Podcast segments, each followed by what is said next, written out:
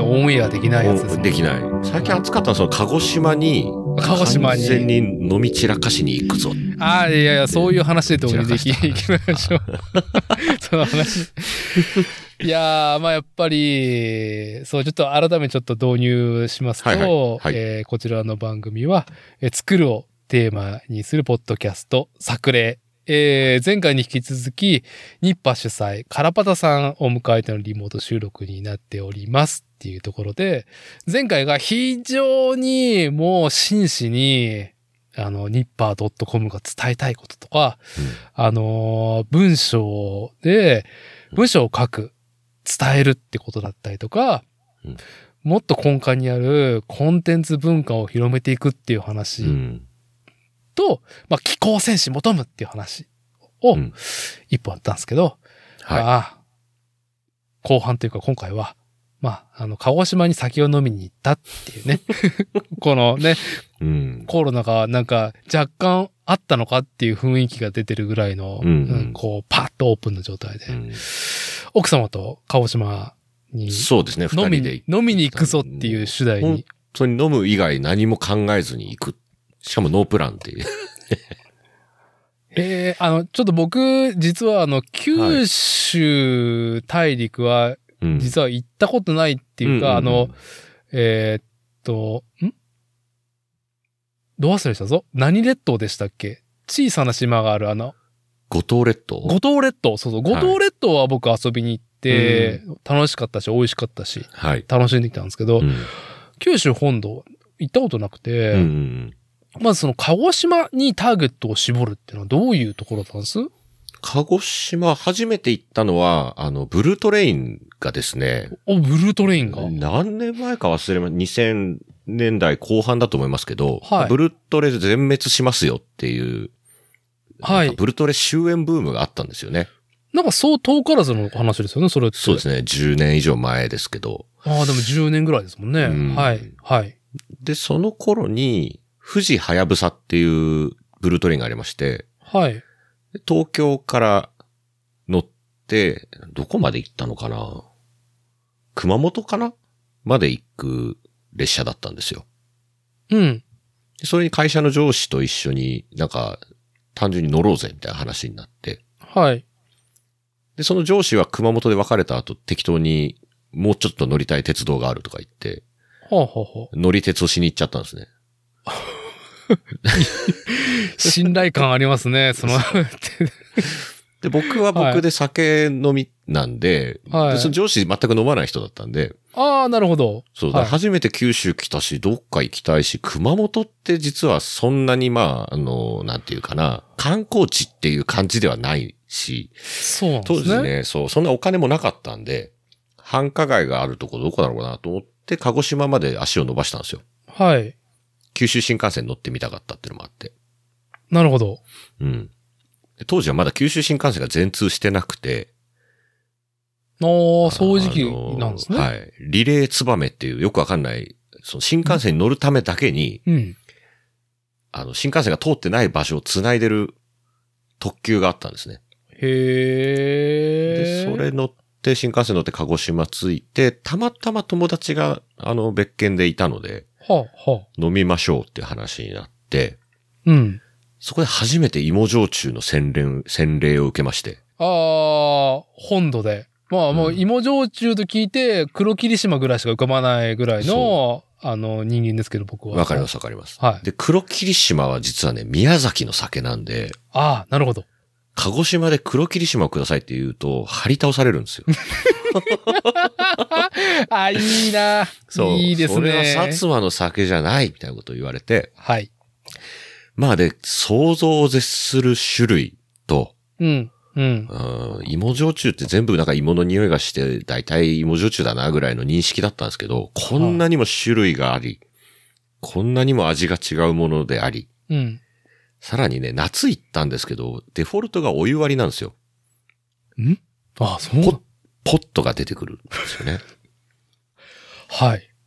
うん、だからあんまりロックとか水っていうのが、まあ現地の人はやるのかもしれないですけど、本場で芋焼酎飲みたいのはお湯でしょうと。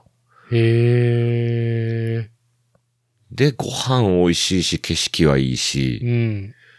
なんかこう、ほんの少ししかいなかったんですけど、これは確かに日本政府を転覆させるだけの自信がつくなと なるほど。思ってしまったんですよ。はい。それからなんか大ファンになってしまって、うん。うん。とはいえそんなにホイホイ行けるとこでもないんで、その数年後にですね、友達3人で行って、その時もまあ浴びるほど飲んで、はい。で、うちの神さんはね、全然旅行に行きたがらないんですよ。ああ、そうなんですね。あの、家でゴロゴロしてるのが好き。ああ、いいスタイルですよ。そうはい。なので、無理やり連れていくしかなくて。うん。で、今回はその、コロナでですねう、出張やら何やら溜まってたマイルが溶けそうだったんで、おお。使おうと。うん。で、多分第6波がまた来るから、うん。うん。鹿児島コロナ、今、ほぼずっとゼロ人で来てるんで、うん。うん。で、僕らもまあワクチン打ち終わって、はい。行ける時に行っちゃおうかって言って、うんまあ、ついに連れてったわけですね。うん。うん。で、まあ、芋焼酎みたいな結構香りのする酒が飲めない人だったんですけど、今回で完全に覚醒しまして。ああ、まあ、ビール糖だったってことですか？そうです。奥様は？はい。なるほど。うん。んで、しかもね、安いし、うん。いお湯割り一杯250円が基本価格みたいな。あ、それ、ね、お店に行って。お店で。ええで、スナック的なとこに行こうもんなら、もう3000円で打ち止めでご飯も食べれちゃうみたいな感じなんですよね。うわあ、めちゃく、めちゃくちゃそのスナックの飯うまそうっすね。めちゃくちゃうまいですよ。はあ、楽しそうだすな、んごい楽しくて。あ、スナックも行ったんですね？だから、おそうですね。もう基本、うちの神さんスナックみたいなとこ大好きなんで、なるほど。うん。なんか自分でオーダーすんのとかがもうめんどくさいタイプ。料理考えるのもだるいみたいいいですね。な。うんなかなか低血圧なスタイルで。そうですね、はいで。言われるがまま、ベロベロになりたいっていう。その気持ちはでもわかるな。うんはい。最初は、こうね、おかみさんが、おかみさんとかママうん。とかが作ってくれるけど、なんかめんどくさくなってくると、もう目の前に瓶をドカンって置かれて、はい。もう好きにやってみたいなうん。感じになると、はいまああと芋焼酎飲むしか選択肢がないんで、はい。はい。うん。で、まあ街もコンパクトなんで。最初観光するつもり全然なかったんですけど、あ、そう、伊達さん喜びそうな話はね、ねえあれです。ゴールデンカムイって読んでます？いや、もう、もう愛読してますよ。はい。あの、ゴールデンカムイと鹿児島全然関係ないなと思ってたんですけど、うん。まあ、うちの神さんがゴールデンカムイ今もう8週目ぐらいを読んでて、ま、原作を？原作。ん？マジで？すっごいな。もう行かれてるなと思いながら見てたんですけど、はい。あの、小糸はい。くんがいるじゃないですか。彼鹿児島出身。はい。うん。で、ついてから気がついたんですけど、小糸の聖地じゃんっていう話になって、はい。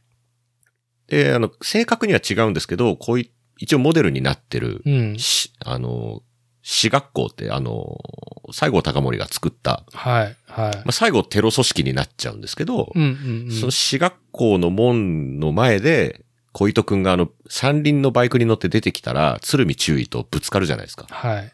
はい。あのし、あのシーンが見れるみたいな話になって、行こうみたいな。はい。はい。で、そう、私学校を見に行ったり、で西郷さんの墓のすぐ近くに、その小糸の兄の墓があるっていう描写が漫画の中にあるああ、はい。はい。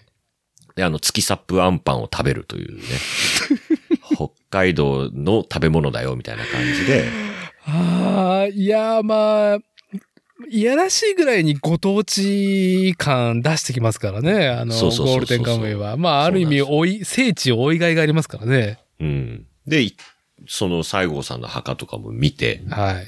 ボランティアの方がですね、西郷さんの最後につ、その死に際についてすごい何にも言ってないように説明してくれるんですよ。待ってください。あの、ボランティアっていう、その、一応何かその腕章だったりとか、うん。その、まあまあ、そのお墓にいる説明員みたいな方がいらっしゃるんですよね。へえ。もうそのシルバー的な活動として。はい。うん。で、ものすごい詳しく、この墓は誰の墓で、この墓は誰の墓で説明してくれるんですけど、はい。僕ら完全にゴールデンカムイで来てるので、ちょっとすみませんっていう気持ちになりながら。まあ、あまり西郷さんについてはね、フィーチャーしてませんからね。そうですね時代的に。ははいい。はい。っていう旅行をして、なんかね、初めて旅行に行って楽しいと思ったって言ってたんで、あ、だから、カラバさんは、そのお付き合いの中で奥さんと、うんその、旅行という旅行は損もしなかったっていうことになるんですか？まあそんな多くはないと思います。ああ、年に2回か3回、飛行機なんかもう二人で乗ったことある飛行機っていうのは3回か4回ぐらいしかないんで、十何年付き合ってて。ああ、うん。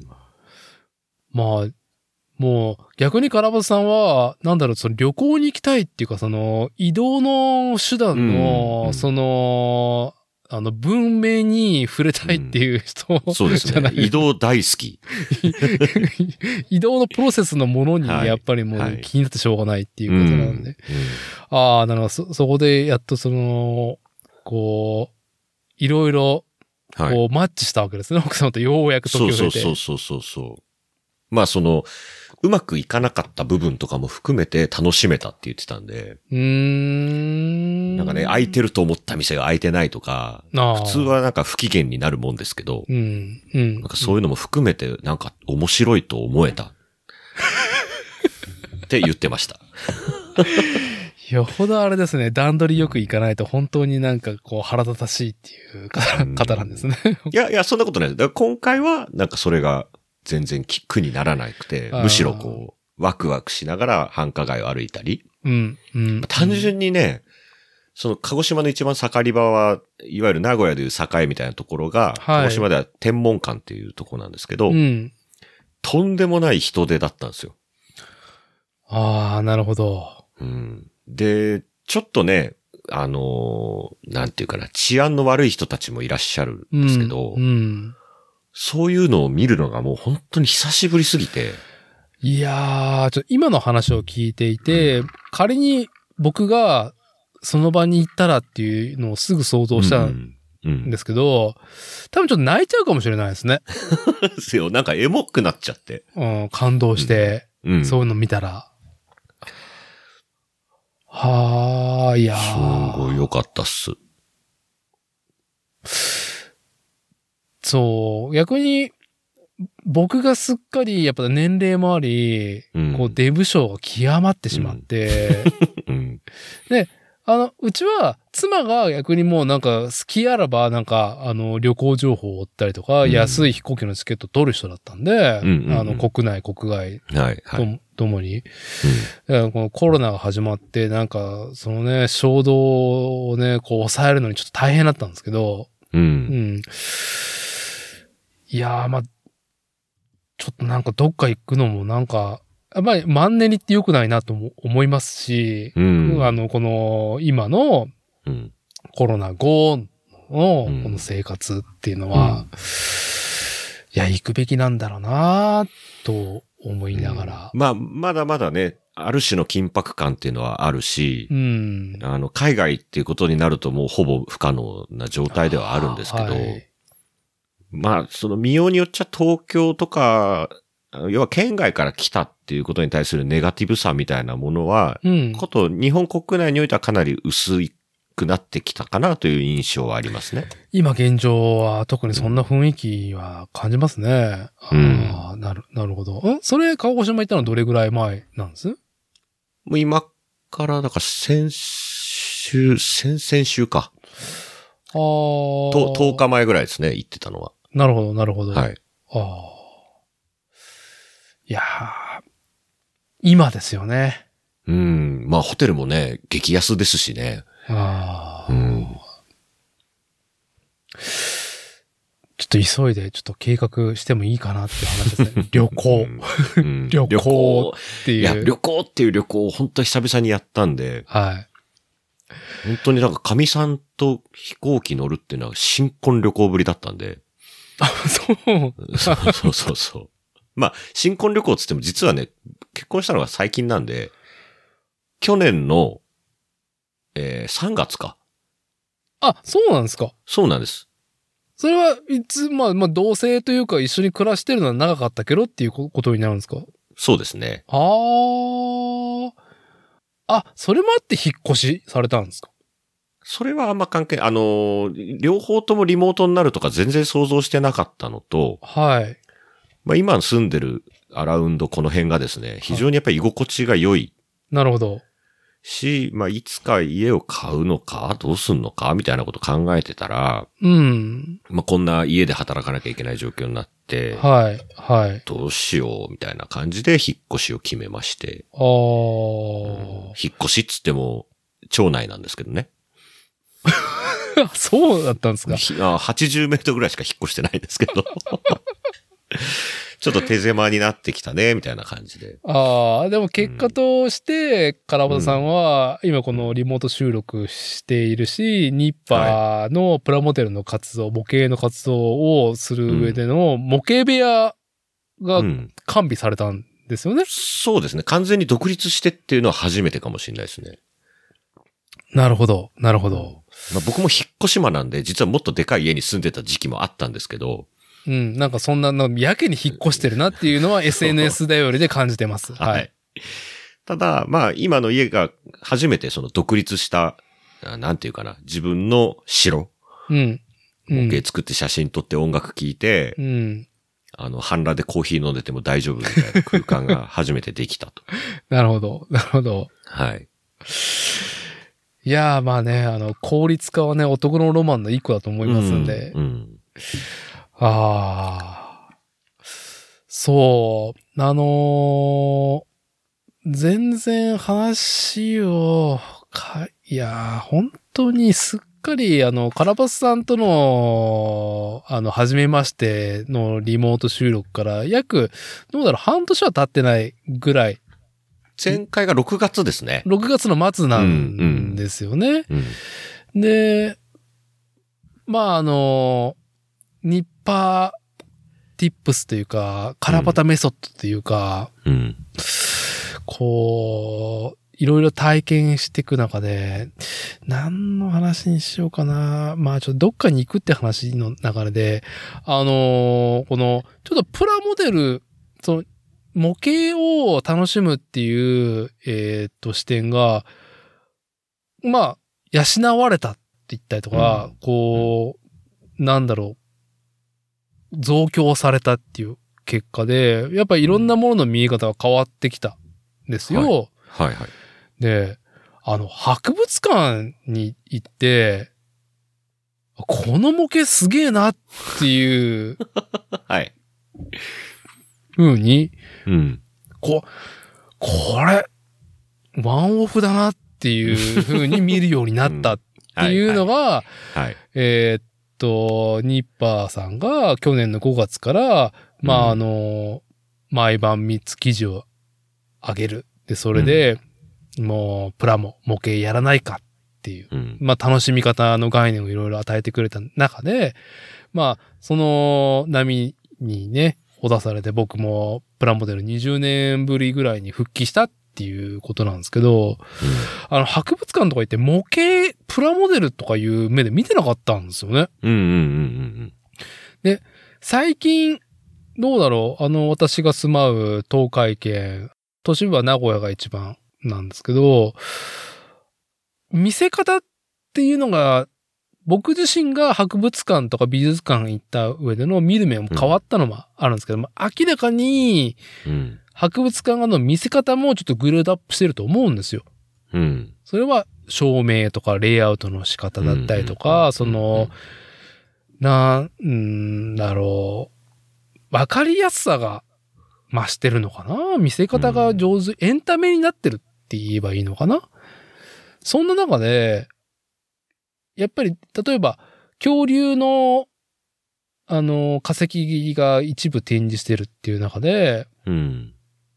こう、メインは恐竜の骨なんだけど、層もやっぱり恐竜の骨なんか、こう、揃えれないわけじゃうんじゃないですか。うんそうなると、1分の1の恐竜の模型とか作られてるわけで、うん骨の、うん。うん。だったりとか、最近ギョッとしたのは、カンブリア紀。うん。あの、海の中で、はいはいはい。なんか生命大爆発みたいな時期に謎生物がいっはいうん生まれたっうんていう、その模型がいっぱい作られていて、うんうん。その一個一個にもうギョッとしましたね。このフォ フォルムに。な、うんなんだろう。日本の特撮とかアニメのなんか原点って、その、な怪獣とか、うん。他の星からやってきた異星人とかのフォルムっうんうんうんて、カンブリア紀のなんか生物になんか集約されてるな。元ネタがここかっていうのを、なんかその、想像上のカンブリア紀の動物の絵じゃなくて模型がいっぱい並んでて、うん。まあそれにギョッとしたとか、うん。あともう、えーっと、カラバザさんも記事にされていたあの、飛燕ですね、ゼロ戦の。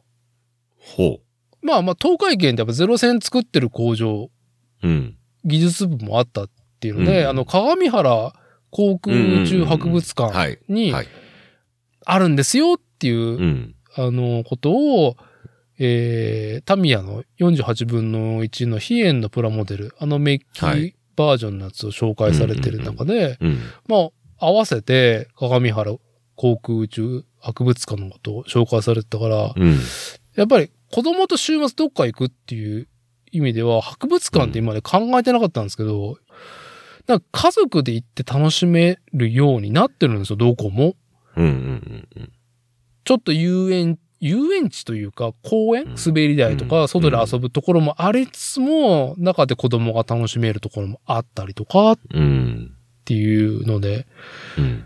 で、鏡原のとこだったりとか、あと小牧の空港の近くにもあるんですけども、行くと、びっくりするぐらい知らない太平洋戦争当時のうん。日本のゼロ戦とか、うん。謎の巨大飛行、航空機がうん。模型化されていて。もう見方がやっぱりその、プラモデル目線になっていて、うんいや、ワンオフでこんなディティールすげえっていう。とか、あとは、知られざるびっくり兵器が日本もいっぱいあったんだな。うん。うん。そうですね。で、その、それをなんか模型にしようという熱量が、まさにうん。間違いなく作り手がいた、いるんで、そのうん博物館に展示されている。うん。強いなうん。ていうのは、なんか楽しみどころの目が増えましたね。なるほどね。おかげ。なんか日本の、日本のある種悲しい側面でも実はあったりするかなとは思うんですけどね。ああ、どういうことですか？その、コロナになる前って、はい。えー、2019とか17、18、19ぐらいが、僕異常に海外出張とか、まあ、海外に物見湯さんに行くことが多かった時期で、はい。主にその、僕海外旅行行くって言ったら基本的に、安い友達と飲みに行くみたいなことしか考えてなかったんで、はい。例えば東南アジア行きましょうとか、まあ、南アジア行きましょうが多かったんですけど、まあ仕事とか、えー、何かしら、見、見白、うんなんて言ったらいいんだろうな。えー、な、難しいな。なんか、フィットする言葉があるはずなんですけど、ちょっとパッと出てこないんですが、はい。見識を広めるための旅行をするべき時期だなということもあって、なるほど。あの、要は、ヨーロッパ、アメリカの戦勝国ですよね。あい要はイギリスとアメリカなんですけど、あ。はい。やはり奴らの博物とかはってとんでもなくて、い。なるほど。あの、まあ、勝ってるから自分の国の軍隊って解体されてないんで、うん。途切れることなく、一次大戦も二次大戦も別にあったはあったし、大きな出来事だったけど、はい。そこが何かの区切りになってるわけではないんですよね、彼ら。あー、なるほどう。ん。なるほど。なので、実物も残ってるし、なんなら、か、負けた国のものを分取ってきてるわけですよ。はい。日本にはこんなもんないぞっていうものがもう死ぬほどある。なるほどね。まあ、あのー行ったことはないけど、大英帝国、あ大英博物館な,、博物館。はい。なんで極みですよね。うん。もうあそこはなんていうか、い悪く言えば泥棒をしてきたものがいっぱい置いて 略奪品の山っていううね。ん。はい。例えば飛行機の博物館もイギリスなんか行くと、ええ本当に世界各国の、これはイギリス人も驚いたみたいな理由で日本の飛行機を分取ってきたりとか、はあ。うん。だし、まあ、イギリス人が使ってきた飛行機たちも、その、今のイギリスを作った功労者として、はい。なんなら飛ぶ状態とかで置いてあるわけですよ。うん、うん、うん。アメリカだってまあ同じような感じで、ただ日本ってやっぱり本当に戦争に負けた後すべてのものがこう奪い取られたか、その場で壊すしかなかったっていう歴史があるじゃないですか。あのーまあ、国民自体も、その否定の祭り、その、うん。戦時下の日本っていうものの、その否定がすごいっていう波が、やっぱ10年ぐらいあったんだなっていうのは、やっぱり歴史紐解くと感じていて、なんか一度り歴史をリセットさせられてるし、しなければいけないっていう自意識があったははずなんですよね。そうですね。うんはい。でなければ、えープラモデルが、うん。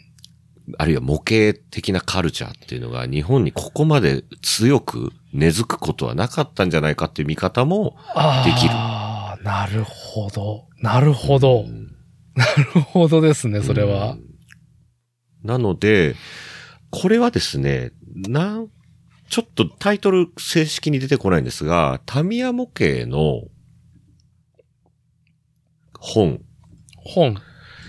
えーっとですね、あれですか、説明書にインストがまとめられてるっていう。ではないんです。あ、それではない。えーっとね、タミヤの、タミヤ模型の仕事っていうニッパー .com の記事ですね。って、いや、ニッパー .com では書いてないです。えっとね、文文春文庫から今出てるんですけどなんと、。はい。タミヤ俊作社長ですね、今の、はい。うんまあ、回顧録なんですけど、はい。で、あ、ありますタミヤっね。て今、あれですね、戦車模型では例えば世界で一番のクオリティと、まあ、35分の1ってスケールをそもそも作ったのはタミヤ模型うん。なので、あの、タミヤ、うん、戦車模型のスタンダードを作った会社であり、今もトップのメーカーとして世界中に親しまれてるわけですけど、はい。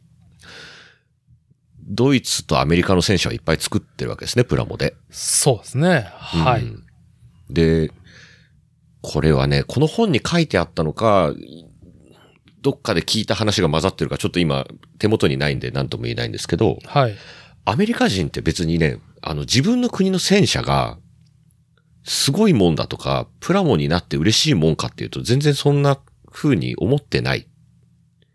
は当たり前に使った道具が当たり前に戦後もそこら辺中に残っている。ので、わざわざ模型にして目で直す必要に駆られていないっていう見方をしている人がいて。あ、なるほど。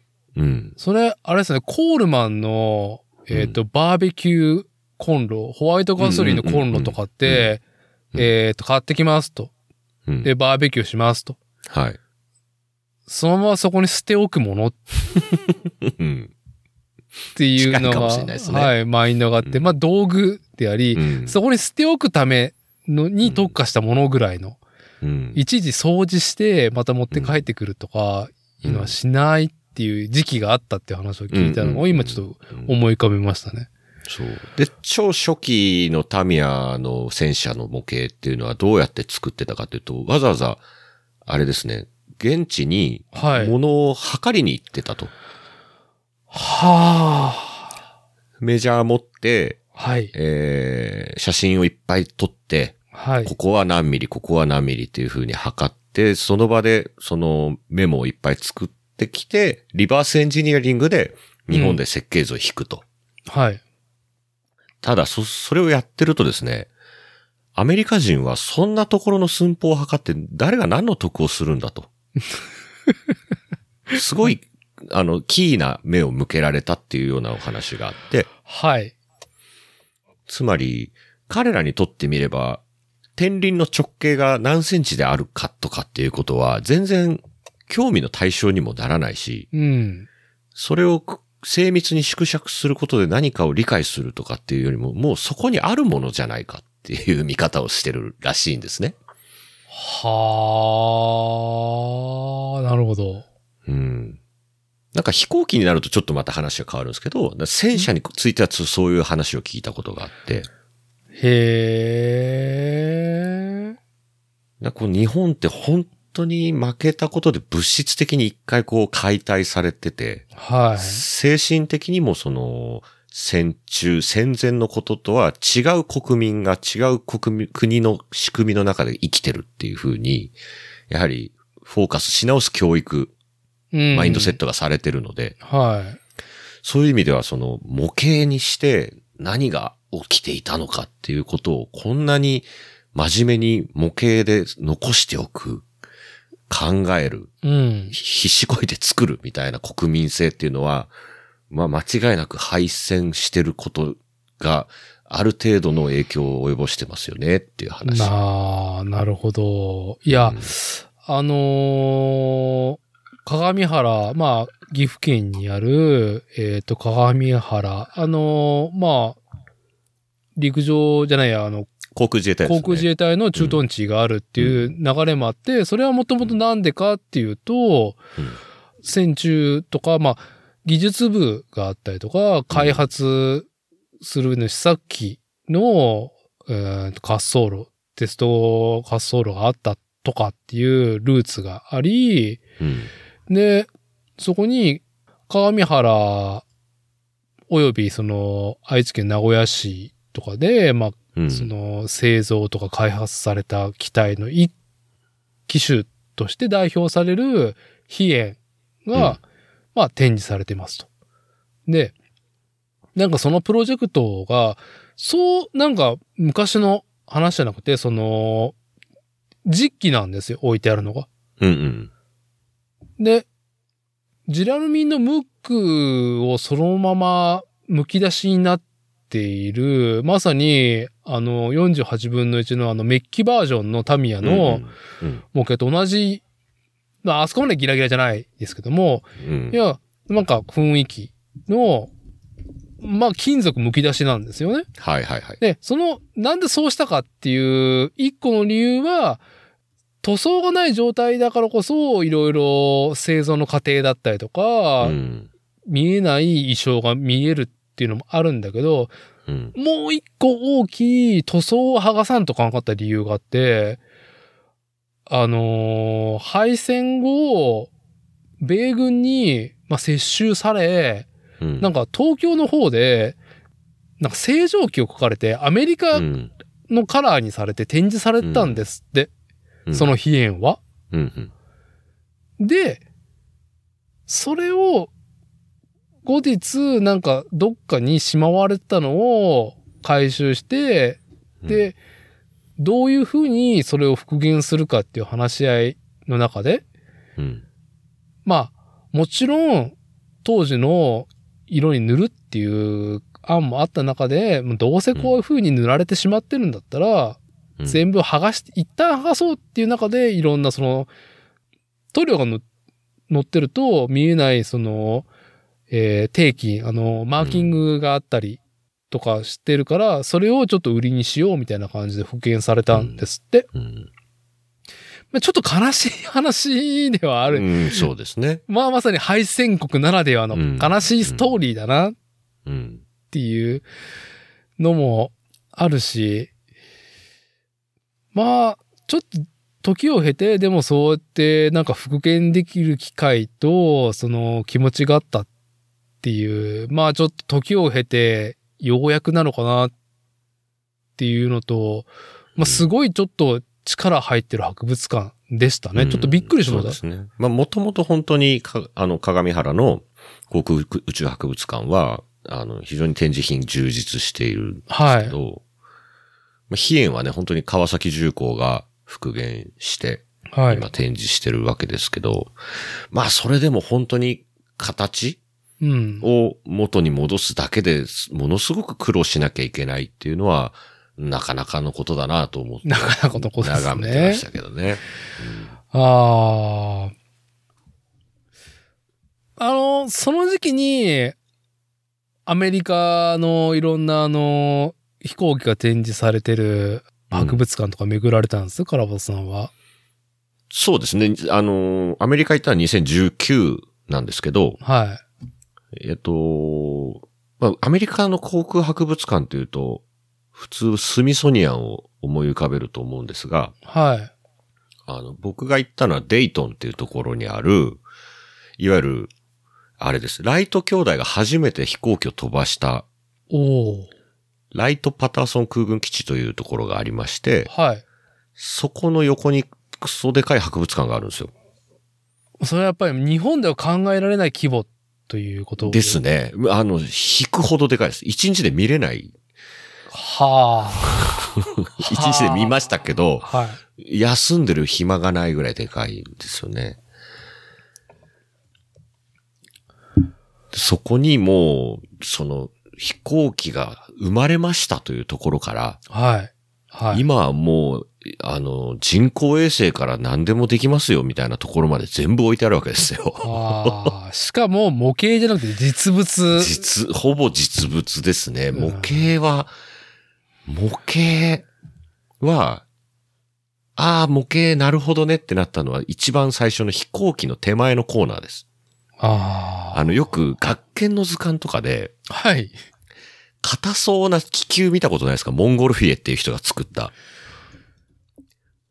モンゴルフィエの気球っていうのがあって、モンゴルフィエ。はい。モンゴルフィエもやっぱ兄弟で気球を研究してた人たちで、はあ、はあはあはあ。ああ、兄弟ですね。はい。あの、世界で初めて熱気球を作ったフランス人なんですけど、硬そうだな。え、こんなにレリーフ入っちゃって。そうそうそうそう。気これ。がそのはい空を飛ぶということの始まりですよってコーナーに、これの1分の1の模型がバーンって釣ってあって、だいぶでかいですよね。あ、これは確かにそうだねって思いました。はあ。あとはひたすら本物の、もうね、ミサイル撃ちまくってたんだろうなという戦闘機とか、はい。はい。輸送機とか、爆撃機とかステルス機とかがゴロゴロゴロゴロ置いてあって、はあ。なんならね、燃料入れたらそのまま飛びますよっていうコンディションのものもいっぱいあるわけですよ。なるほど。なるほど。なんせ博物館入れるために飛んできてはあ。直接入れるわけですよ。はあ、なるほど。そう。日本ではまあほぼ考えられ、まあ鏡原とかにある飛行機は多分飛んできたやつを入れてるんですけど、はい。要はまあ引退して博物館に入れましょうってなったら自力で飛んできて、はい。そこで全部、例えば電子機器とかを外してはい。て展示しちゃうっていうのがすげえなと思うわけですよ。まあ、なんか今、その、東海圏の人間として思い込むのは、やっぱ、トヨタ博物館が、うんうんうん。言ってしまえば、あの、メルセデス・ベンツ、あのーうんさんが、はい。まあ、内燃機関の、こうんの自動車の元を作りましたっていう時代のもの付近からうん。実装できるものばっかりを展示してるはい。んですよ。で、うん。そのコンディションを保つってことが、一個はそこの博物館の使命として、うんうん。あその、動体保存ですよね。あ、動体保存ですね。うんだから、ミッションになってるところなんですけど、まあ、車とね、飛行機の規模はね、規模の差たるやっていう、うんところなんで、うんはあ。あの、去年、はい。まだクラブハウスという、うん。はい。クラブハウスという、あのものがですね、クラブハウス多分今年ですよ。え？なんかね、みんなもう過去のことすぎて忘れつつあるんですけど、あれ今年の春ですよ。寒かったからやけにちょっと季節感が、日本であのクラブハウスがバコーンって流行ったのはですね、あ多分春です。いや、そうだそうだ。カラバトさんと自己的に喋ってしまったのも、そうだ、うんまだ今年の寒い時。うん。あ、そうか。そう、みんなね、去年だよね、とかっつってるんですけど、いや、言いたい。言いたいぐらいの。日本国内向けベータ版の運用が開始されたのが2021年の1月23日。ああ、まあ、そっからちょっと若干の、ま、小祭りがありましたもんね。うん。で、あの、みんながわーってなったのが1月末ぐらいですね。ああ、そうそう、あの、クラブハウスで、ニッパのメインライターの皆さんが集って、なんか、おしゃべりしてるときに、はい。あの、僕個人的に、あの、すごく、A 点サンダーボルト2の話がすごく面白くて、はいはいはい。あれ、この、なんか、アメリカ行った時に、うん。航空ショーなんですか？あれ、実際に？いや、あの、ふ普通にアメリカは博物館行っただけです。あそうですかイギリス行った時が、えっ、と、いわゆるレース、車のレースを見に行くと、おまけで航空ショーがついてくるっていうやつですね。いや、でもね、全くなんか、言ってることが全く理解できない、その規模感ですね。はい。え、あの、A 点が、なんかそのガトリングをガーってう、ーん、あれは、まあ、別に僕らが見たっていうより、YouTube でよく見る A 点の面白動画ですね。あ、あななるほど、なるほど。はい。あのーあれですね、着弾の後に遅れた音が聞こえる。そうです、そうです。はい。ああ、あ、あれは YouTube の話なんですね。そうです、そうです。YouTube で、あれ、実際あの音聞こうと思ったら戦場に行くしかないですからね。いや、でも、そうですか。ちょっと今の、うんその、イギリスの、なんか、カーレースについでに航空ショーがあるっていうのは、一体どういうことなんですか？イギリス、これはちょっとお誘いを受けて、行きます？って言われたんで、行きたいですって言って、ちょっと連れてってもらったんですけど、2017かな？はい。に、まあ、グッドウッドフェスティバルオブスピードっていうのは結構日本でも有名な、ほえっ、と、グランツーリスモとかにも収録されてる、両サイドに藁がうず高く積み上げられてる、うねうねした道を、う。はい。えー世界中のスーパーカーが走り抜けるというイベントが年に一回あるんですよ。へえ。で、それを主催しているのは、あのー伯爵、マーチ卿っていう、しうん領うん、領主がまだイギリスにはいるんですね。はい。はでその人は車大好きで、い。はい。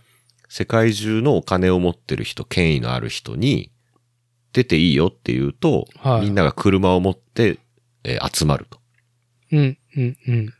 いうフェスティバル・オブ・スピードという催しがあるんですが、はいそれとは2ヶ月ぐらいずれて、グッドウッドリバイバルっていうイベントもやってるんですよ。はい。それが1960年代までの車。うん。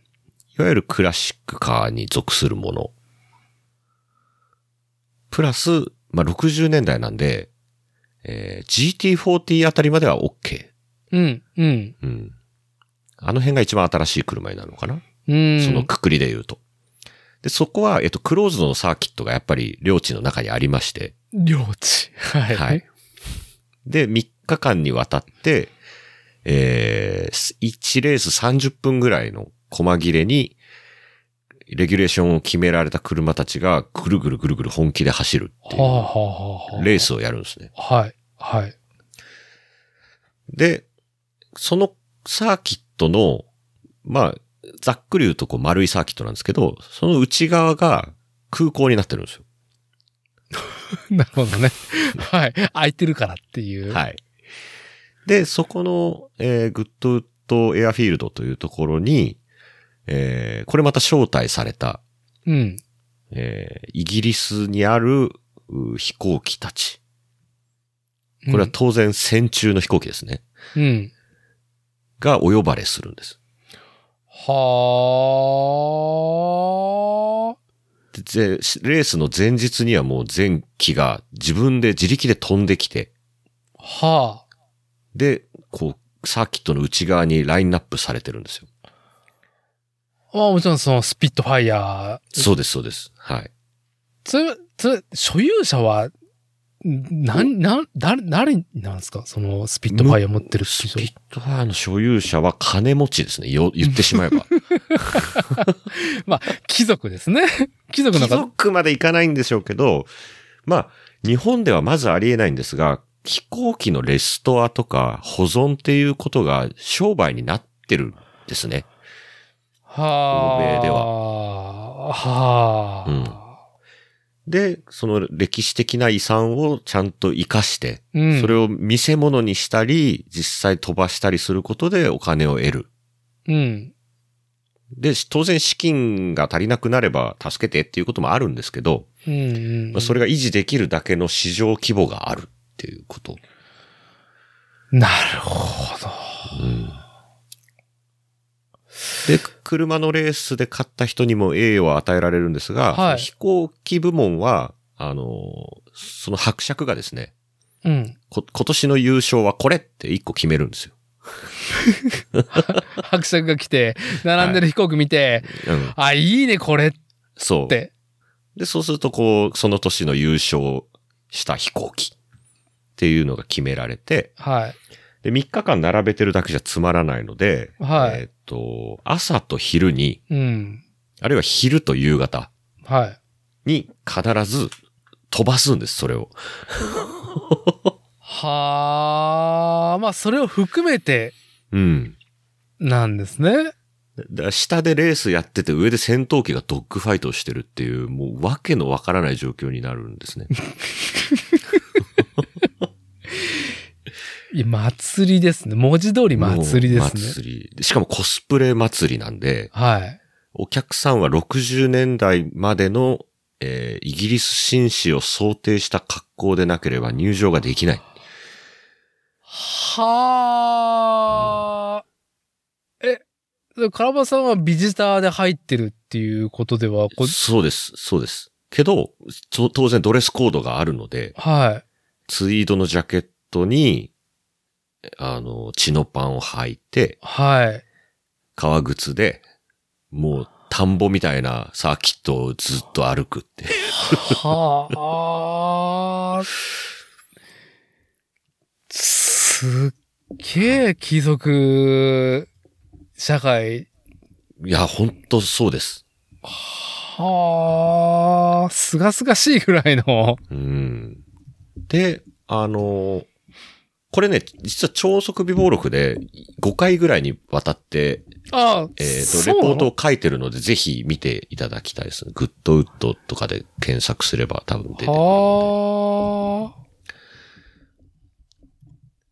で。そこでも驚くのが、はいあのー飛行機がちゃんと綺麗なまんまで飛ぶような状態でいるっていうこともすごいんですけど、あ。はい。当然そこに群がってる人たちも、うん。うんあ。の、た退役軍人なんですよ、普通に。なるほど。要は、バリバリ戦争をしてた人たち。はい。二次大戦の後も、あのー例えばフォークランド紛争で本当に戦ってた人たちとか。はい。で、それが、例えば、ね、旧日本陸軍の人と、今の陸上自衛隊の人が、日本の古い戦車の前にいるなんてことはまず考えられないですけど、うん。うん。イギリスではそこが全部地続きなので、はい。あの、退役軍人が当時の格好をして、普通にうろうろしてると。それも一応ドレスコード的には合ってるので。はあ。いや、もう今、カラバタさんの超音速微暴録のはい。記事も見つけて、うん。とりあえず今一応つらーっと見たんですけど、はい。あのー僕は知見浅いんですけど、この時代の車については。まあ言ったら多分鼻血が出るなっていう。ああ、今、あの、退役軍人がもう、うんあの、スピットファイアの前でなんかもうにんまりしてる。そうこの人は多分退役軍人じゃなくて、あ、この違うの？たただのコスプレです。ああ、この、なるほど。うん。タミヤのジオラマみたいになっちゃってるおじさんとかね、いますよね。はで、ここに出てくる軍事、軍用車両あ。はい。とかも、その当時の払い下げのものっていうのは、要は車すっぴんの状態で売ってたのを買うわけじゃないですか。はい。で、レストアして綺麗に塗り直して、木の箱とか、はい。ガソリン入れるタンクとかは、後からアフターマーケットで買い漁るんですって。へえ。で、戦時中だったらこういう装備で走ってたよねっていう風なところまで自分でカスタマイズして展示をすると。はあ。はプラモで僕らが必死こいてやってる話を、あ。はい。彼らはこれ本物でやっているので、どうなってるんだと。はい。いや、これやばいな、この、ちょっと、いや、ちょうど、その、僕もすごく、なんかあの太平洋戦争とか、第二次世界大戦については、すごくなんか表層しか把握してなかったなっていうことを、うんあの感じたのが、今、ネットフリックスで、はいはい。カラーで蘇る、うんあの、ワールドウォー2っうんうん。ていう、あの、は昔、本当に、第二次世界大戦大戦が起こる前の緊張感から、こう、うん描いて、太平洋戦争だったりとか、あのいろんな戦果が広がっていって、うん。その結末を映像で見せてくれるやつがあっうんうん。て、それで、より、スピットファイヤうん。とはっていう、なんだろう、イギリスにおける、その、この栄光とか、うんうん。まあ、その、まあ、ほん、な、なんだろう、称号を得たっていうことを知れたばっかりなんで、うん。で、それを、をずっと、誇りを抱いたまんま生きてる方たちがご存命だったりとか、うん。その空気感でファンになっているイギリス国民の皆さんがいるな。若い、若い人たちもね、あの、当たり前にスピットファイヤという戦闘機があって、それは自分の国の勝利に貢献したっていう風に教育されてるわけですよね。もうなんか英雄ですもんね。うんもう、そうですそうですスピットファイヤー自体がう。ん。はあ。なかなか。ゼロ戦特攻士官みたいなのが、やっぱり日本人の中では強く、それは本当に戦後教育の賜物であり、はい。へ、あいいとこ悪いとこはあると思うんですけど、はい。うんなんかね、日本人は、戦闘機や戦車っていうものと、ある一定の距離感がなければいけないっていう感覚っていうのは、間違いなくあると思うんですよね。うーん。いや、まあ国民性でもあり、うん。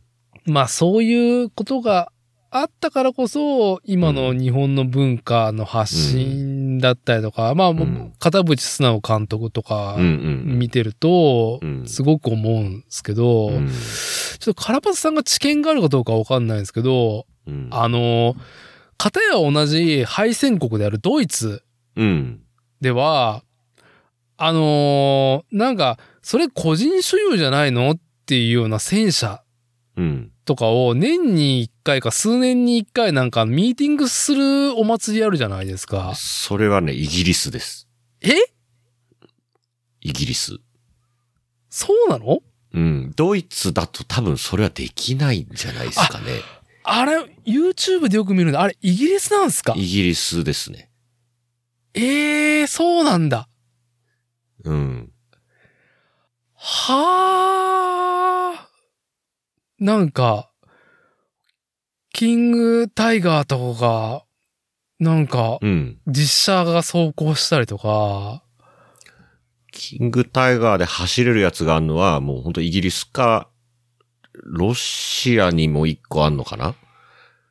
けど、ゴリゴリ走らせてるのはイギリスですね。あうん。あ。なるほど。今の話の流れで深い納得が、もう本当に勝者の振る舞いですよね。そうですね。本当にそうだと思います。はあ。まあだからあの僕は YouTube でしか見たことないですけども、あのハワイの、あのうんパールハーバーの、なんかお祭りあるじゃないですか。真珠湾攻撃を再現して、実際のゼロ戦のレプリカもしくは、こう、飛ばして、爆撃を再現みたいな。うんうんうん日本人のがややると、めっちゃなんかこう国内から言われそうなことを、あの実際に攻撃食らった、とはいえ、勝ったアメリカは、ああやってゼロ戦をみ見れてる、楽しめてるっていうのと、同じですよ、その。そうですね。で、みんなドイツ兵のコスプレしてとか。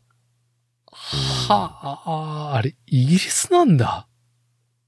うん。多分ドイツではそのナチズムを、うど、いかなる形であれ復興するようなことっていうのは、やっぱり非常に、あの、インモラルであるはいということと、まあ、普通にハーケンクロイツとか法律で禁じられてたりするので、やっぱりドイツ戦車いっぱい持ってて走らしてとかっていうののミーティングをやってるのはイギリスですね。ああ、そうなんだ。うん。いやー、ちょっと、勘違いもあったけど、納得の状況ですね、それは。うんへえ。そう、なんかその話の流れで、あの、タミヤって、うんミニタリーミニチュア始めたのってやっぱ、ドイツのラインナップが、まあ今なおですけども、すごい多いし、まあ始まりのような気がするんですけど、あれはなん、あれはなん、なんでなんですかね？うーんと、一つには、まあ、戦車を発明したことになっているのはイギリス人なんですね。ほう。第一次世界大戦で、結局、歩兵と歩兵が戦うときに、平らなところを歩いてると死んじゃうので、めちゃめちゃ溝を掘って戦う残壕戦っていうのをやってたわけです。で、残壕を掘って、超広い野原で、どっちが残壕を掘れるかみたいなことを、ありえない規模でやってたわけですよ。ああ、なるほど。で、何日もその溝の中で待ってて、で、なんかここが手薄なんじゃないかっつって、溝からわーって出てくと全員撃たれて死ぬみたいなことをやってたので、拉致が開かないからっつって生まれたのが、一つは飛行機。上から見ればわかる。うんわかるけど飛行機がまだ、あの、爆撃とか、そういうことができない時代なので、うん遅いし。で、敵も飛行機飛ばしてきたら、最後拳銃で撃ち合ってるみたいな、そういう時代なんですね。なるほど。そう。で、じゃあ残壕、あそこ手薄だから越えちゃえっていうことで、イギリス人が作った戦車が、まあ一応戦車戦に初めて投入されたもの。なので、えー、イギリスは、俺たちが戦車を発明したって言ってるんです。うん。なんですが、そのドイツは本当に第二次世界大戦の一番初っ端で電撃戦というのをやって、はい。超強い戦車をもういきなり大量にうんぶち込むと、うんうん強いとはい。いうことを、まあ、非常に頑張ってやったので、えー、最初太刀打ちできる国がどこにもなかったし、なるほど。はい。うん。で、あアメリカはアメリカ本土なので、ヨーロッパで起きてることは基本的になんかこう政治介入すりゃいいやぐらいに思ってたので、ああ、まあなんか戦車の概念をもううん再効率化できたっていうのが、まあ技術力もドイツ。含めてうんドイツだったと。うんはあ、はあはあ、うん。で、こりゃ叶わんって言って地続きなんで本気で戦ってたのはソ連なんですよね。なんで戦車の買い領の歴史っていうのは、ドイツ戦車に勝たなきゃいけないから頑張った。それに勝たなきゃいけないから頑張ったっていう、このジオン軍と連邦軍みたいな感じで、はい ザク、グフ、ドムみたいな感じで作ってたのが、ドイツとソ連なんですよ。もう、まあ、完全に新しい概念っていうものをう、ん。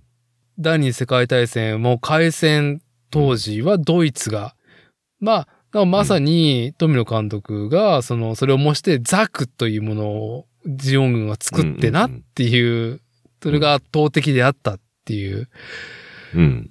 その歴史背景を、まあまあ、その、インスパイアしたっていうのがガンダムであって、まあ史実では実際ドイツが、やっぱりその、戦術、戦略、技術、総動員で新しい概念作ったっていう歴史があったと。うん。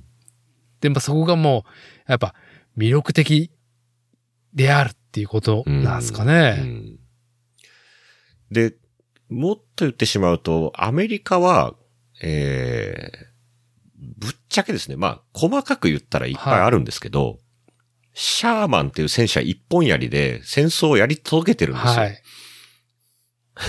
つまり、はい一車種。あの、マニアの人に言わせれば、ここの工場で作ったやつと、ここの工場で作ったやつはここが違うよ、みたいなのがい。っぱいあるんですけど、それはなんかジムとジムカスタムとジムスナイパーみたいなもんでしかなくて、基本全部ジムを超いっぱい作れば勝てるっていうことで、アメリカはやり遂げてるんで、あんまりそのバラエティとか、えー途中から鬼強いやつが出てくるみたいなことがあんまりドイツやソ連ほどドラスティックには起きてない。なるほど。なるほど。うん。まあ、多少あるにはあるんで、その、あタミヤの戦車のラインナップ見ると、アメリカの戦車も出てくることは出てくるんですけど、やっぱりこれエピソードにこと書かない。ああ、うんまあ、なんというか、日本人特有のキュレーションっていうか、これめちゃ面白いっていうところの掘り下げがすごく上手な国民性もあり、プラモデルをやるっていう意味では、まあやっぱドイツから目離せんでしょっていう、うん。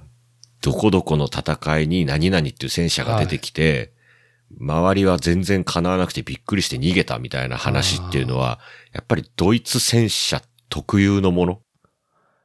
まあしかも囲碁の歴史で言うと、戦車っうん。ていうものの活用が、そうも主役になったっうんていうことが、ちょっと目減りしていく感がありますもんね。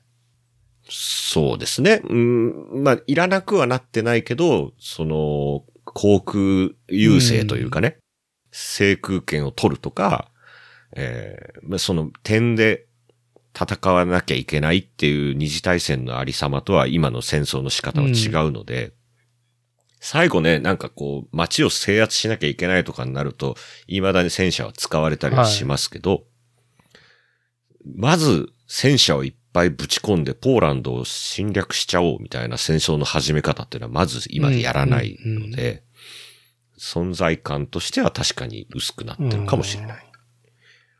まあ、とりあえず戦車行っとけっていうことが電撃戦だったわそうけですですね。もんね。ああ、まあ、やっぱりその歴史の紐解きがやっぱタミヤがされて、タミヤ向けがされて、うんで、ファンが、うおーって、こう答えて、コーランドレスポンスしたっていう歴史なんですかね。うんあまり、そうでしょうね。ああ、じゃあ、改めてなんか、ふとなんか、客観視。昔、当時子供の時はなんか普通にドイツのいっぱいあるなっていう感じだったけど、よくよく考えたら、だいぶ偏ってるなっていう。うん。でもね、平たく言っちゃうと、ドイツの戦車がいっぱいあるんですよ。要は。種類が。種類が。要は頼まれてもないのに、もっと強いやつ作ろうぜっていうのをやりまくってたのがドイツ人だったっていうだけで、あ あの、こんなに種類いっぱい作り続けてたっていうことが、そもそも負けた理由だったりしませんか？っていうのも含めて、やっぱドイツの戦車っていうのが模型的に、ーはい、はい。ザクがいて、グフがいて、ドムがいて、ケルググがいて、でも連邦軍はジムだけで一年戦争を勝ってるわけじゃないですか。うん。というようなお話になぞらえると分かりやすいかな。ん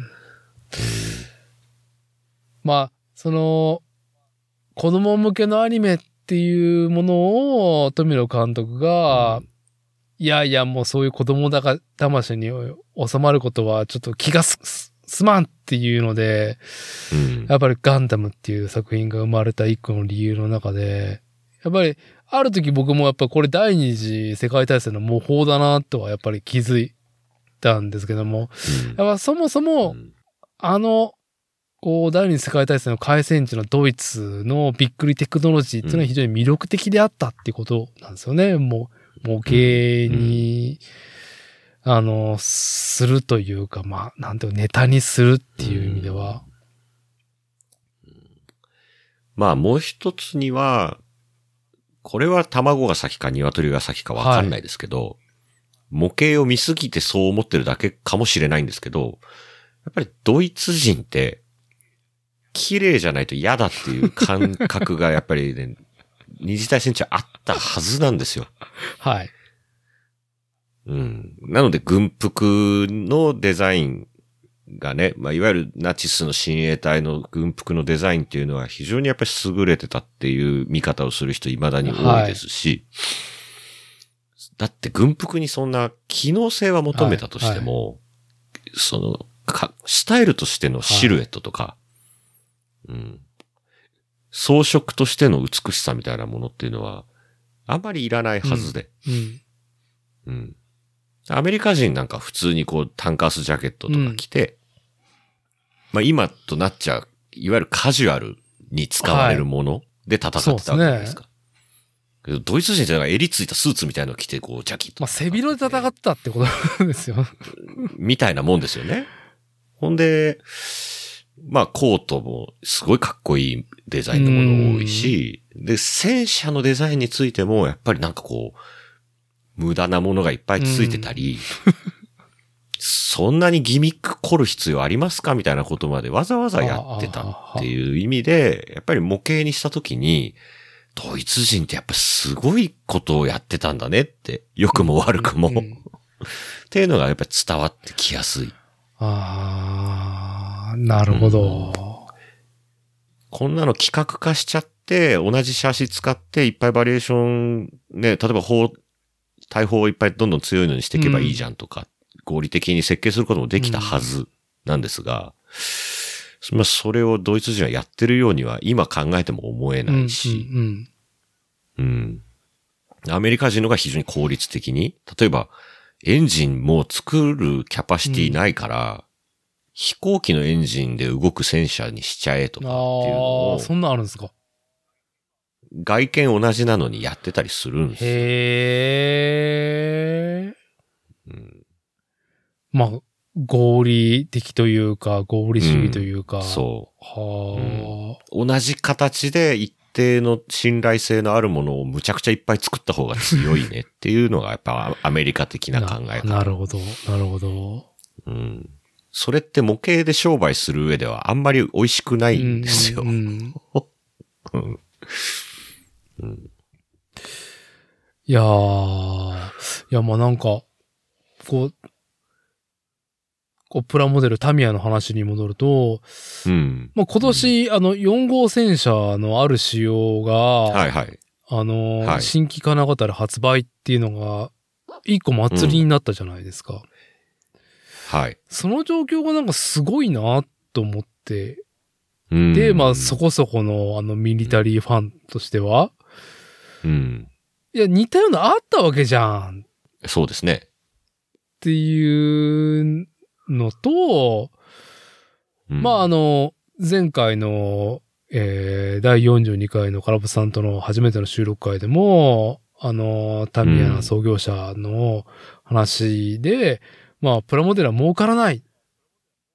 で他の部門で上がりが作ってないとやれないことだけど、うん。いや、わしは好きだからねっていうので、プラモデルを作ってるっていう話を伺ったんですけども、でも、コンテンツ、コンテンツとして意欲的にしかもなんか、うん。なんか目玉が出ましたっていう、いや、ファンにとっては目玉だと思うんですよ。うん。あ、なんかその、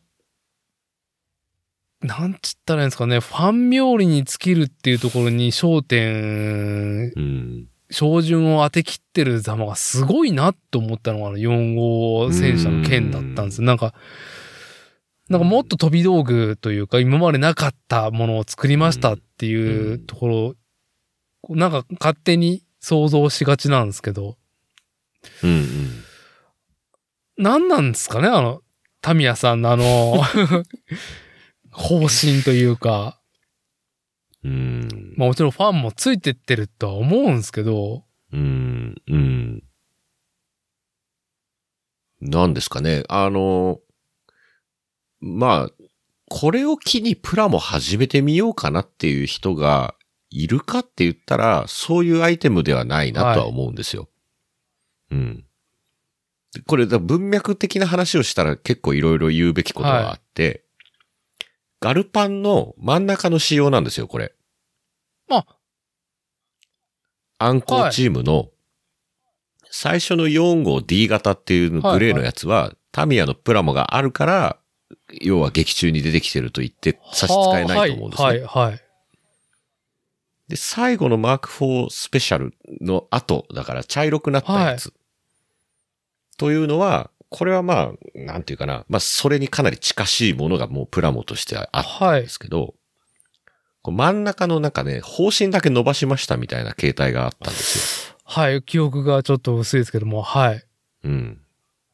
で、マーク4スペシャルでありますって秋山ゆかりが言ってた、その、まさにそのものが、やっとタミヤから出たみたいなところが、実は大きなトピックではあるんですよ。はあ、はあ、なるほど。うん、そういう文脈ですか。という見方ももちろんできるし、うーん、まあ、4号戦車って一口に言っても、やっぱりタミヤの長い歴史を考えると、えー古いものも新しいものもあるので、うんうんうなんか新しいやつの方が解像度が高いよね、みたいなことを言ったときに、全く同じものをリニューアルするのではなくて、こう自分たちが手をつけてなかった隙間のアイテムで新しい技術を見せる。昔のものも売るっていうやり方。うんこれは、あの、ガンダムと少し違うところだなっていうふうに思って見てます。なるほど。うん。なるほど。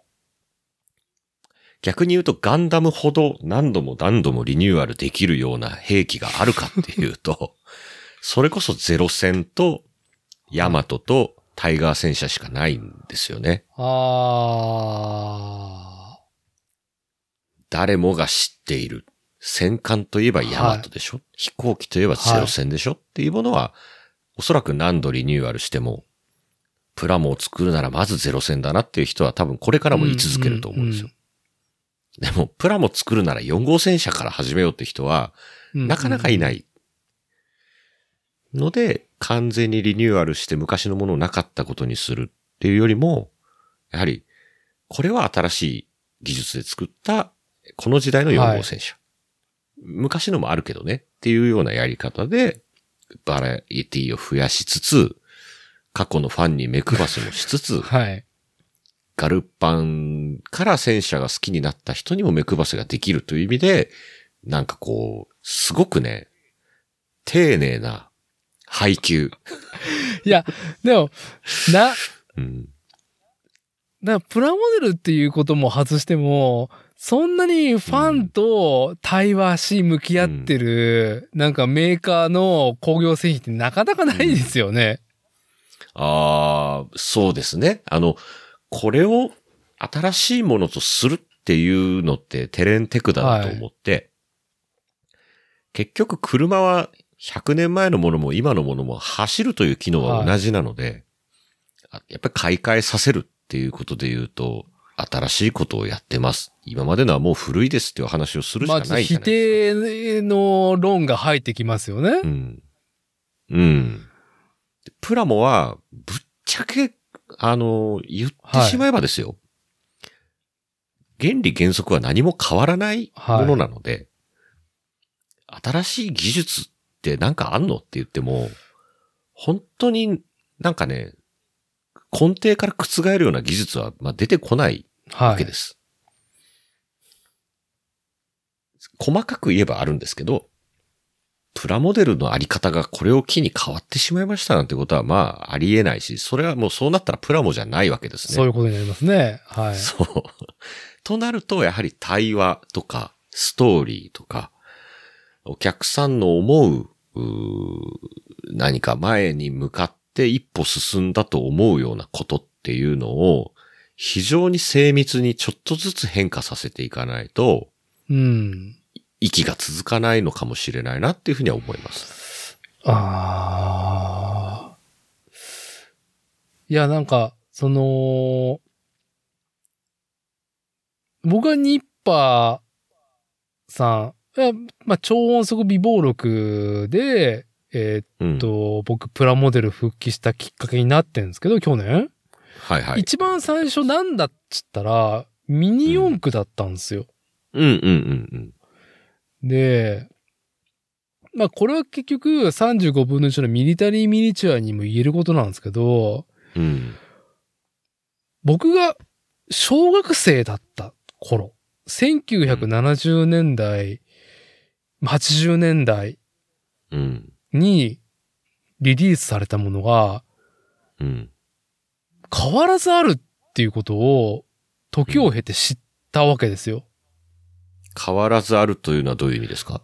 だから、同じ商品。で僕が子供の時におもちゃ屋さんに行って、うん親にうん。ねだるっていうか、これが欲しいって言ったものが、時を経て、変えて、同じパッケージのもの？うんこれね、伊達さんはね、すごいいいお客さんです、それだとしたら。ああ実は、当時のミニ四駆をそのまま売ってるわけではないんです。いえ？え、どういうこと？あのー例えば、はエンペラエンペラー？はい。ー、うん、ダッシュ1号。はい。あれ今も売ってると思うじゃないですか。は中身全然違うんですよ。はあ。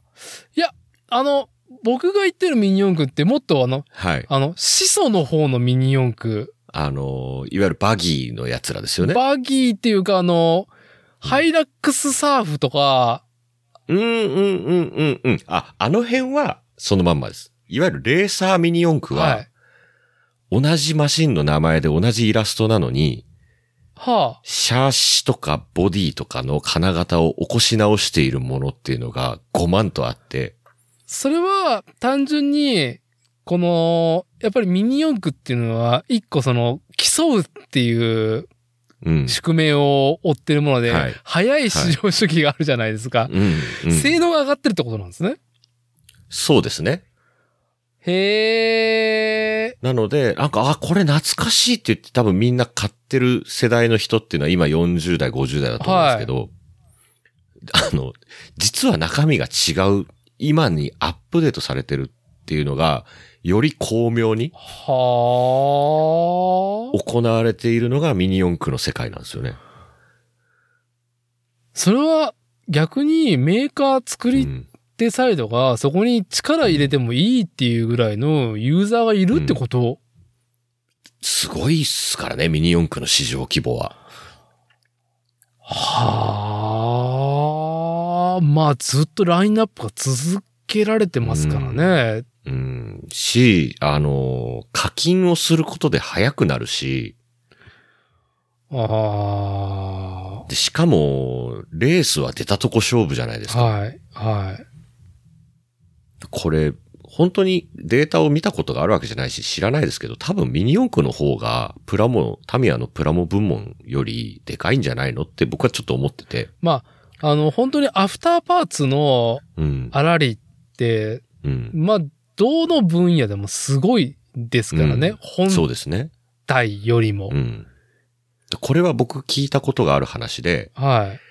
本当にって思ったんですけど、それは儲かるわって思った話が一つだけあって、はい。僕らは、まあ、ミニ四駆買ってきました。はい。はい。オプションパーツ A っていうのを買ってきて付けました。あ、早くなった、嬉しい。うん。で、B をつけてみる。うん。あ、これはなんか合わないなとか。あ、セットがあるんですね。まあ、いや、今、便宜上 A とか B っていう名前をつけてます。うん。で、所詮取ったつけたの世界でしかない人たちが真ん中にいるんですけど、はい。はい。で、エンジョイ、もっとエンジョイ勢はもう吊るしで買ってきてシャーって走るのが楽しい。うん。うん。これがなんかソシャゲでいう、美課金とうん。無課金の人たちはい。はい多分。90%以上がそう。はい。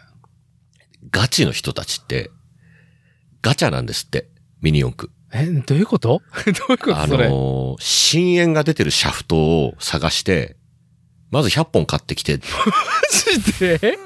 だから、車軸を買ってきたら1個ずつ転がして、一番よく転がるものが一番早いに決まってるっていうことで、そういう世界の人たちがごくごく一部にいて、その人たちの課金額っていうのは半端ないんですよ。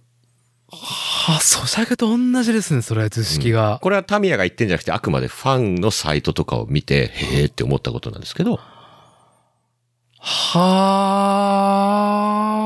でもっとすごいなと思ったのは、ミニ四駆って結構数が売れるんで、あ。はい。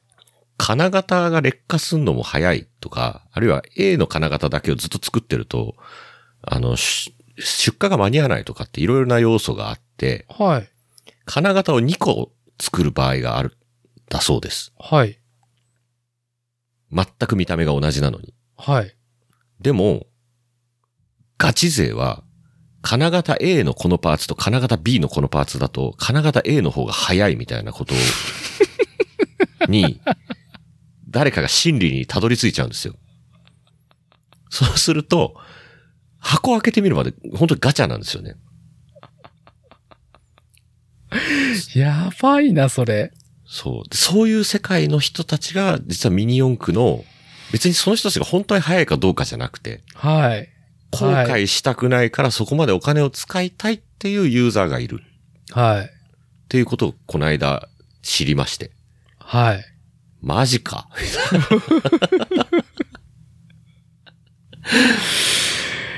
いやー、それは、そこう、ただの都市伝説かもしれないけど、本当であっては、う。うん本当であってほしい面白い話ですね。そう。だから、マスプロダクトの中の個体差で勝負が決まる可能性があるので、はいそれを解消するためにお金を使うっていうことまで、あの、楽しんでる人たちはいると。はあ。まあ、ちょっと、その、それを目指してしまう、なんかうんレギュレーションとかが、うん。まあ、そういうレース会場とか、あの、コンペであるのかなっていう。うん。いやー、なんか、いやもうそのシャフトの精度を出すんだったら、うん。まあ、もうなんか試作屋になんか精度高いやつ発注した方がバシッと出るじゃん、うん。ていうそれはレギュレーション上できないんですよね。きっと。あねきっとっていうか、それはタミヤの純正パーツ以外ではレースに出れないので、ああ、そこそこそこ。うん。はあ。でも、そこには、やばいぐらいの課金した俺っていうもちろんあるでしょうね。のを、うん。しかも結果が伴った時のうん自己肯定のライジンがやばいですよね。へえ。なので、今、そういうサイト見てるんですけど、はい。サードパーティーからシャフトチェッカーっていうのがやっぱり出てて、そのシャフトを通した時に、つるんとどれぐらいつるんといくかで、いいシャフトと悪いシャフトを選別するみたいなツールとか売ってるんですよ。はあ。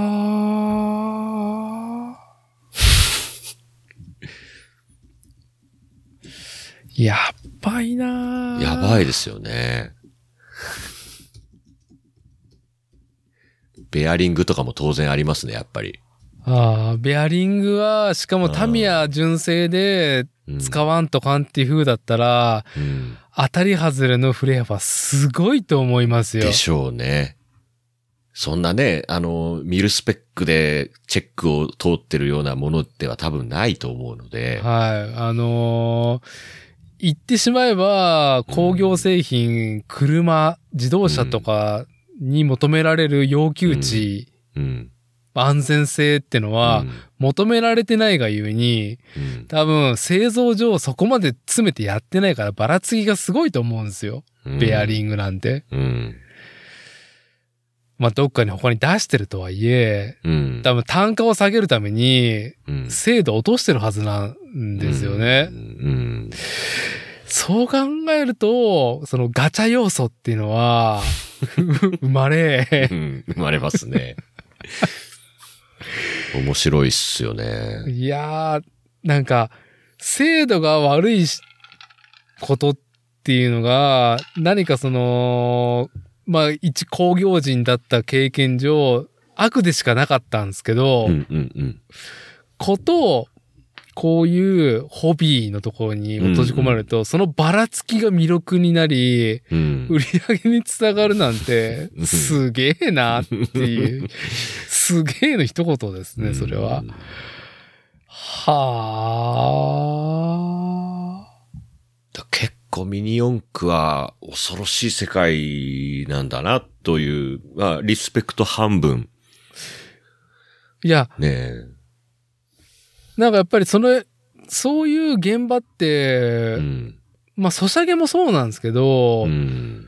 見れないじゃないですか、小売店とか。うん普段のその生活でミニ四駆こんなにやっぱりみんな買ってるなとか、レースしてるなっていうのは。うんでもやっぱり、売りが立つ層が間違いなくこの日本国内に、うん。猛者たちがいるってことなんですうね。ん、そうですね。は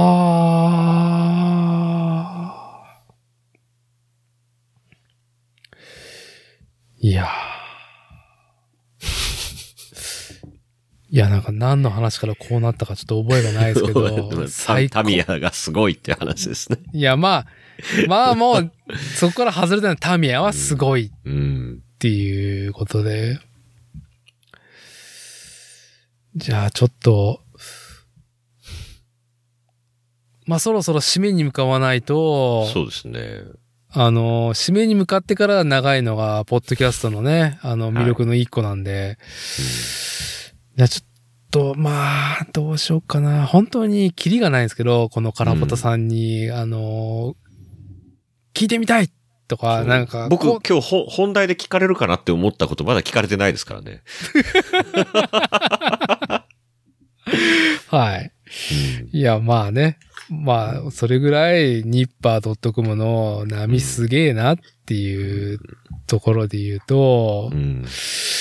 いやー、まあちょ、こまあ、自転車の話はまた、また次の機会に聞きますそうですね。ってぜひぜひ。いうところで、えーっと、まあ、ニッパー .com の記事で、私伊達が体感して、まあ、楽しんでいる中で、結構な、なんだろう、体験としての、まあ、優劣つけるのもあれですけども、ぶち上がった話で言うと、はいはい。あの、スマホで、うん。白背景、黒背景で上手にうまく撮るっていう、あのーキャンペーンあったじゃないですか。はいはい。えっ、と、正式タイトルが、うんスマホで無料でプラモを撮る、綺麗な白背景写真を絶対にうまく撮影したい人のためのうん。写真調整必殺テクですね。うんうん。いや、いい感じで長いタイトル。そしてまあこれは、そうですね。はい。はい。そしてね、やっぱスマホで無料でっていうそのウェブのヒットっていうか、まあなんかこうね、人のね、こう動向を引っ張るタイトルなんですけど、うん。えーっと、まあ3部作っていうか3つの記事に分かれていて、うんそのテクニックは、まあ3種の神器プラス1があります。セッティング編うん。と、モバイル版、まあ、アドビのライトルーム攻略法のうん撮影と、撮った後の現像編っていうのが、えーっと、分かれていて、計3つの記事になっていましたと。はい。で、この、白バックで撮るっていうロマン？うん。僕が、あの、一番最初に白バックで撮ってるっていうのは、僕があの、まあ、自転車の NPO をやっていて、で、あの、自転車の、の一部門で輸入代理とか、プロモーションやってる部門の人らと同じうん。デスクと肩を並べて、僕は勝手に全然違う NP のことやったんですけど、うん。えーっと、自社の入れている舶来品の商品だったりとか、自社がプロデュースした製品を物撮りしてたんですよ。そうなると、それなりのフォトブースうん。とか、えーっと、カメラ、うん。レンズっていうのが必要かっていうのは、まあ、感じ、見てて感じたし、たまに借りて使ってたんで、うん。それでも難しいことだったんですよ。うん。結構コツがいるうん。ことの中で、一個その、バッグを真っ白にすることの難しさってすごい困難であるってことはまず前提で僕は知っていたってある中で、へーって思って、スマホでっていうので。うん。うん。で、僕、あまり、あのーライトルームで、その、ローで撮って後編集って結構億劫な方だったらやってなかったし、スマホじゃ全然頭になかったんですよ。うん。だってめっちゃめんどくさいですもん、これ。めんどくさい。でも、なんか、これ、もしかしたらだいぶ面白いことかもなと思って。うん。まあ、iPhone というよりも持ってるし、うん。まあまあ、こう、近しい結果が出るんではなかろうかっていうので、うん。えーこのスマホで無料でプラモを取るって白背景の記事の一番最初の三種の神器の、あの、PVC 製のバックペーパー、撮影用のうん。白いロールと黒いロールですよね。はい。はい。光沢面と艶消し面がある。うん。と、LED のデスクライトうん、中白色のやつうん。とスチレンボード買って、あ、この三つを買ったんですね。あの、記事まんまなとリンク、はい。あの、考えてる時間が無駄だっていうので、もうんうすべてポチって購入して、うん。できて。でも、総額で言っても、バックペーパーが2200円ぐらいで、あ、うんでも LED ライトが高かったんだな。LED、あ、これ高いやつですね。Z ライトなんで。うんでも、うんここでケチっちゃ多分ダメだなと思って、あともう、ほ他比較する時間がもったいないと思ったうんん。で、投資だっていうか、まああの、うちね、家業なんで、これ経費で買ったんですけど、あ、はいはい。で、まあ総額1万円しないぐらいうん。で、まあ、揃いましたと。で、まああの、矢沢のどっちのグリップはね、カラバタさんも激推しなんで、まあ、それなりに本数、そう、ありますっていうの はい。で、で、まあ、ライトルームうん。撮って現像っていうことに関しては無料だっうんていうので、うんで、撮ってみたんですよ。まあ、ハウツーのまんうん。うま。ん。すげえな、これっ うん。ていうのと、えー、まあ、肉眼で見てかっこいいって思うことが、そのまま、スマホに限らずカメラで撮っても、絵にならないってことはよくありますと。うん。あのー、写真写り悪いっていうパターンのが多いですっていう中で、逆に写真で撮ると見てるよりも、自分がいいと思ったものがブーストされて映る、うんこう、ポジティブな面もありますっていううん。意味で、このハウツー使ってやった時の、もう、ぶち上がりっぷり？よく撮れてる。すげえな、これっうん。ていうのが。で、やっぱり自分が作ったものじゃないですか。うん。そうですね。これはもう、なんか、やっぱり、プラモデルを作るっていう体験の中で起承転結あった上での最高のデザートだな。という、これがあるのを目標に、これもいいんです。色塗らなくても。すぐみですら、もうすごい絵で撮れるんで、うん。これはあまりにもちょっとぶち上がった、あのーうんキャンペーンの記事でしたね。ありがたいっすね、そう言っていただけると。結果として僕、あのー iPhone 12持ってたのに、うん。iPhone 13 Pro 買いましたからね。ああ、なるほど。なんか今、ツイッター見てますけど、ああ、ありがとうございます。はい。13プロになってますね。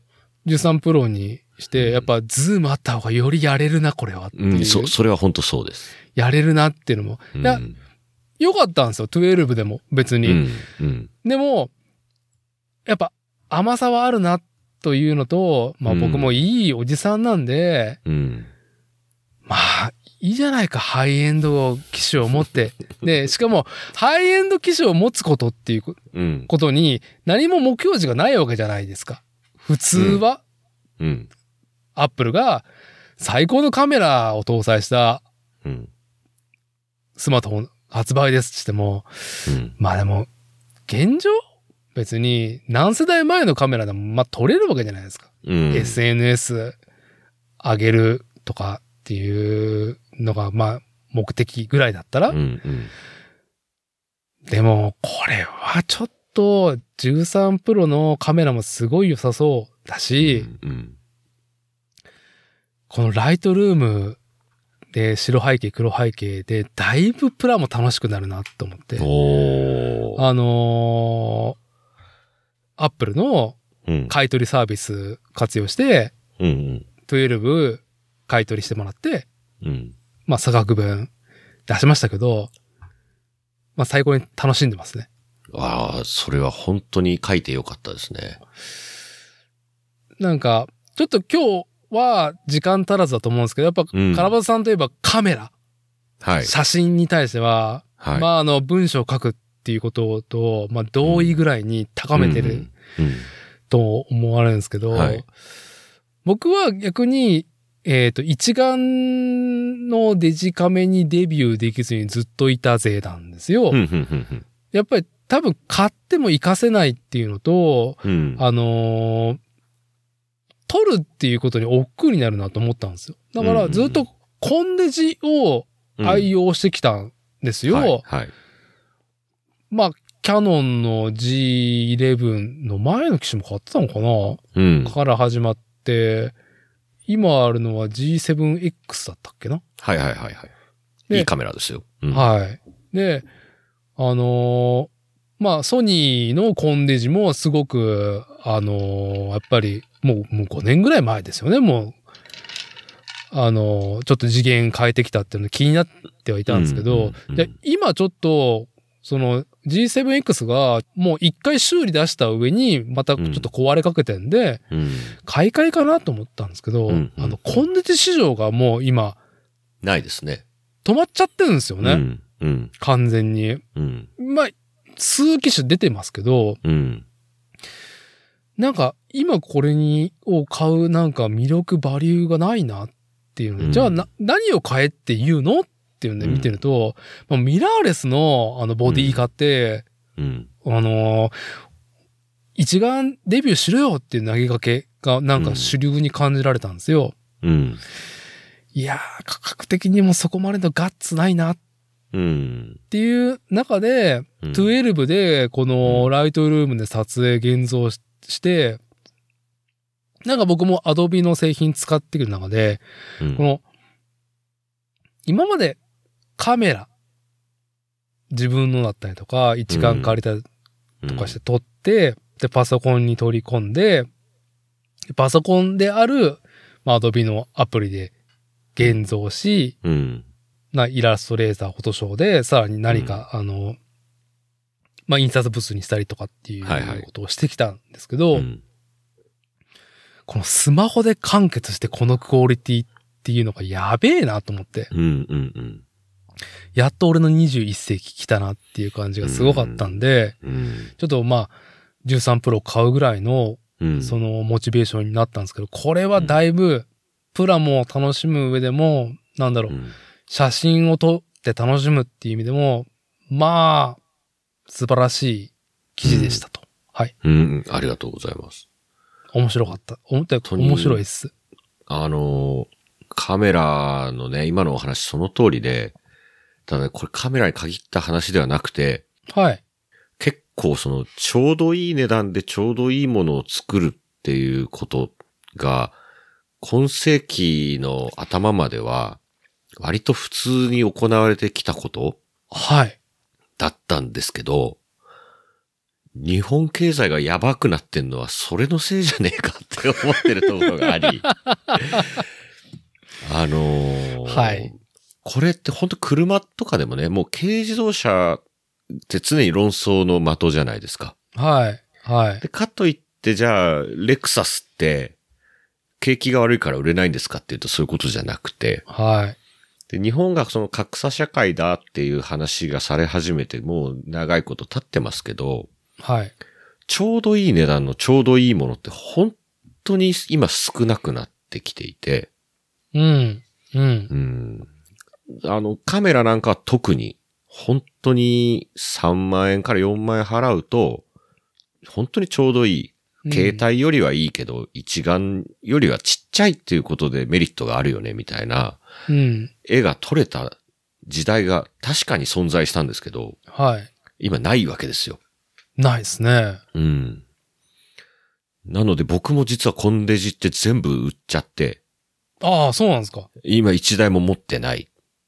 ああ。まあジャンクみたいなもう二度と使わないなっていうのは手元に2台ぐらいありますけど、これをなんか電池入れて使うかっていうと多分使わないだろうなと思ってて。うんうんうん。で、ね、今じゃあ、今度起きてること何かっていうと、ニコンの今 D500 っていうカカメラを使ってるんですね。物撮りは。はい。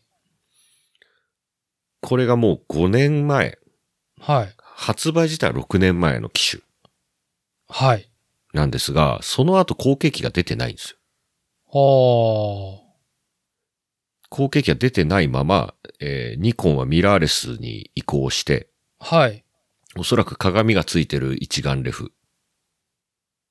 いわゆるレフ機と言われるものは多分もう作らないんじゃないかという話もあるぐらい。うーん。で、僕が今使ってるカメラと同じ、いわゆるプロ向けの操作体系を持ったインターフェースのくっついてるカメラを買おうとすると、はい。今度出る D9、あ、違う、Z9。はい。これ70万するんですよ。うほで、それしかもう、なんていうかな、別に撮れますよと。うん。それより安いのでも撮れますよは撮れますよなんですけど、操作体系とかが全然違う、いわゆる昔でいう中級機の操作体系のものになっちゃってて、ああ、まあ、その操作体系とは何かっていうと、まあ、カラパタさん、撮り手にはうん。求める絵の、こう、像があり、うんうんそれの像を得るためにはいろんなセッティングをしたいですと。そうですね。しかもその場でスパスパ変えられないと困ると。ああ、はい。メニューの奥の方まで行かないと変えられないというんでは困る。なるほど。はい。のでボタンがいっぱいついてて、これを押しながらここ回せばこの設定が変わるっていうのがもう手足のように使える状態が望ましいわけです。まあ、物理ボタンが多いってことうん、ですか？そうですね。まあ、か簡単に言っちゃえばそああ、なるほど。う。ダイヤルの数が多い。はあ、はあ、はあ、はそこら辺がもう今非常に整理統合されちゃって、あ。はい。えー今の一番、その Z9 っていうのはまだ出てないんですけど、今はい一番高いやつを買っても、望む操作はできない。はだプロが現場でガシガシ取るとか、あ。はい。やりたいならもう一番高いやつを買ってくださいっていう風なメッセージに受け取れるんですよ。なるほど。うん。でそういう二極化みたいなものって、やっぱりいろんな業界で起きてないかなっていう真ん中抜けちゃうやつですね。うんはい。なんならエントリー機はスマホ以下だったりするし、はい。カメラのね。はい。だから、おそらくはそういうことになっていくんだろうなと。あで今回ね、びっくりした話が、あ。はい。僕はスチルの人、静止画の人なんで、はい。動画を撮るってことにはついてはスーパー素人なんですね。はい。だから、その、いいムービーを撮るっていうことがどういうことかを理解してないんですよ。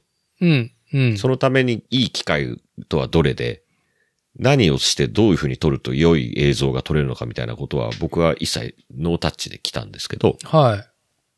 それで今回その最初の、この話のエピソードの一番最初に話しましたけど、鹿児島に行って、鹿児島に行って、はい。はい。今回は一眼レフを持ってくのもやめようと。ほで、一応ミラーレスを一台持ってったんですけど、う。うん。そんなに撮りたくもなかったんで、はい。テーマとして動画を撮りたい。ほう。おしゃれに編集して YouTube で自分で見たいとうん、うん、うん。いうことで、全部 iPhone で3秒とか5秒のカットをいっぱい撮ってうん。帰ってきたんですよ。はい。で普通、今僕使ってるのは iPhone 12 Pro なんですけど、はい。これがもう、カメラ、長押ししたら勝手に動画撮れるじゃないですか、今 iPhone って。そうですね。はい。うんシャッターボタン長押し。はい。これで本当にペロペロペロペロ5秒とか6秒みたいなカットをいっぱい撮って、うん。帰ってきて、あの、AI が勝手に編集してくれるソフトって今アプリがあるんですよね。ありますね。うん。あの、iOS 自体もなんか勝手にやってくれるやつもありますもんね、なんか。うん。うん。それを使ってもう映像を一本作ると、全然それでいい、エンジョイ勢なんで。だから、あ、これでちょっと気に食わないから、何十万か出してじゃあ動画を撮るためのうん。機械を、多分昔だったら欲しいなと思ってたと思うんですけど、手ブレ補正もめちゃくちゃすごいですし、はい。歩きながら撮ってもなんかヌルヌルしてるんですよ。あだからこれはとんでもない時代に生きてるんやなと。だから俺の21世紀来たが、今回の。僕が全く今まで興味もなかったし、はい。はい。でもなんかこう、おしゃれな動画撮ってるやつ見ると悔しいなとか羨ましいなと思ってたのが、なんか今回 iPhone で自分のレベル感の中で解消されちゃったんですよね。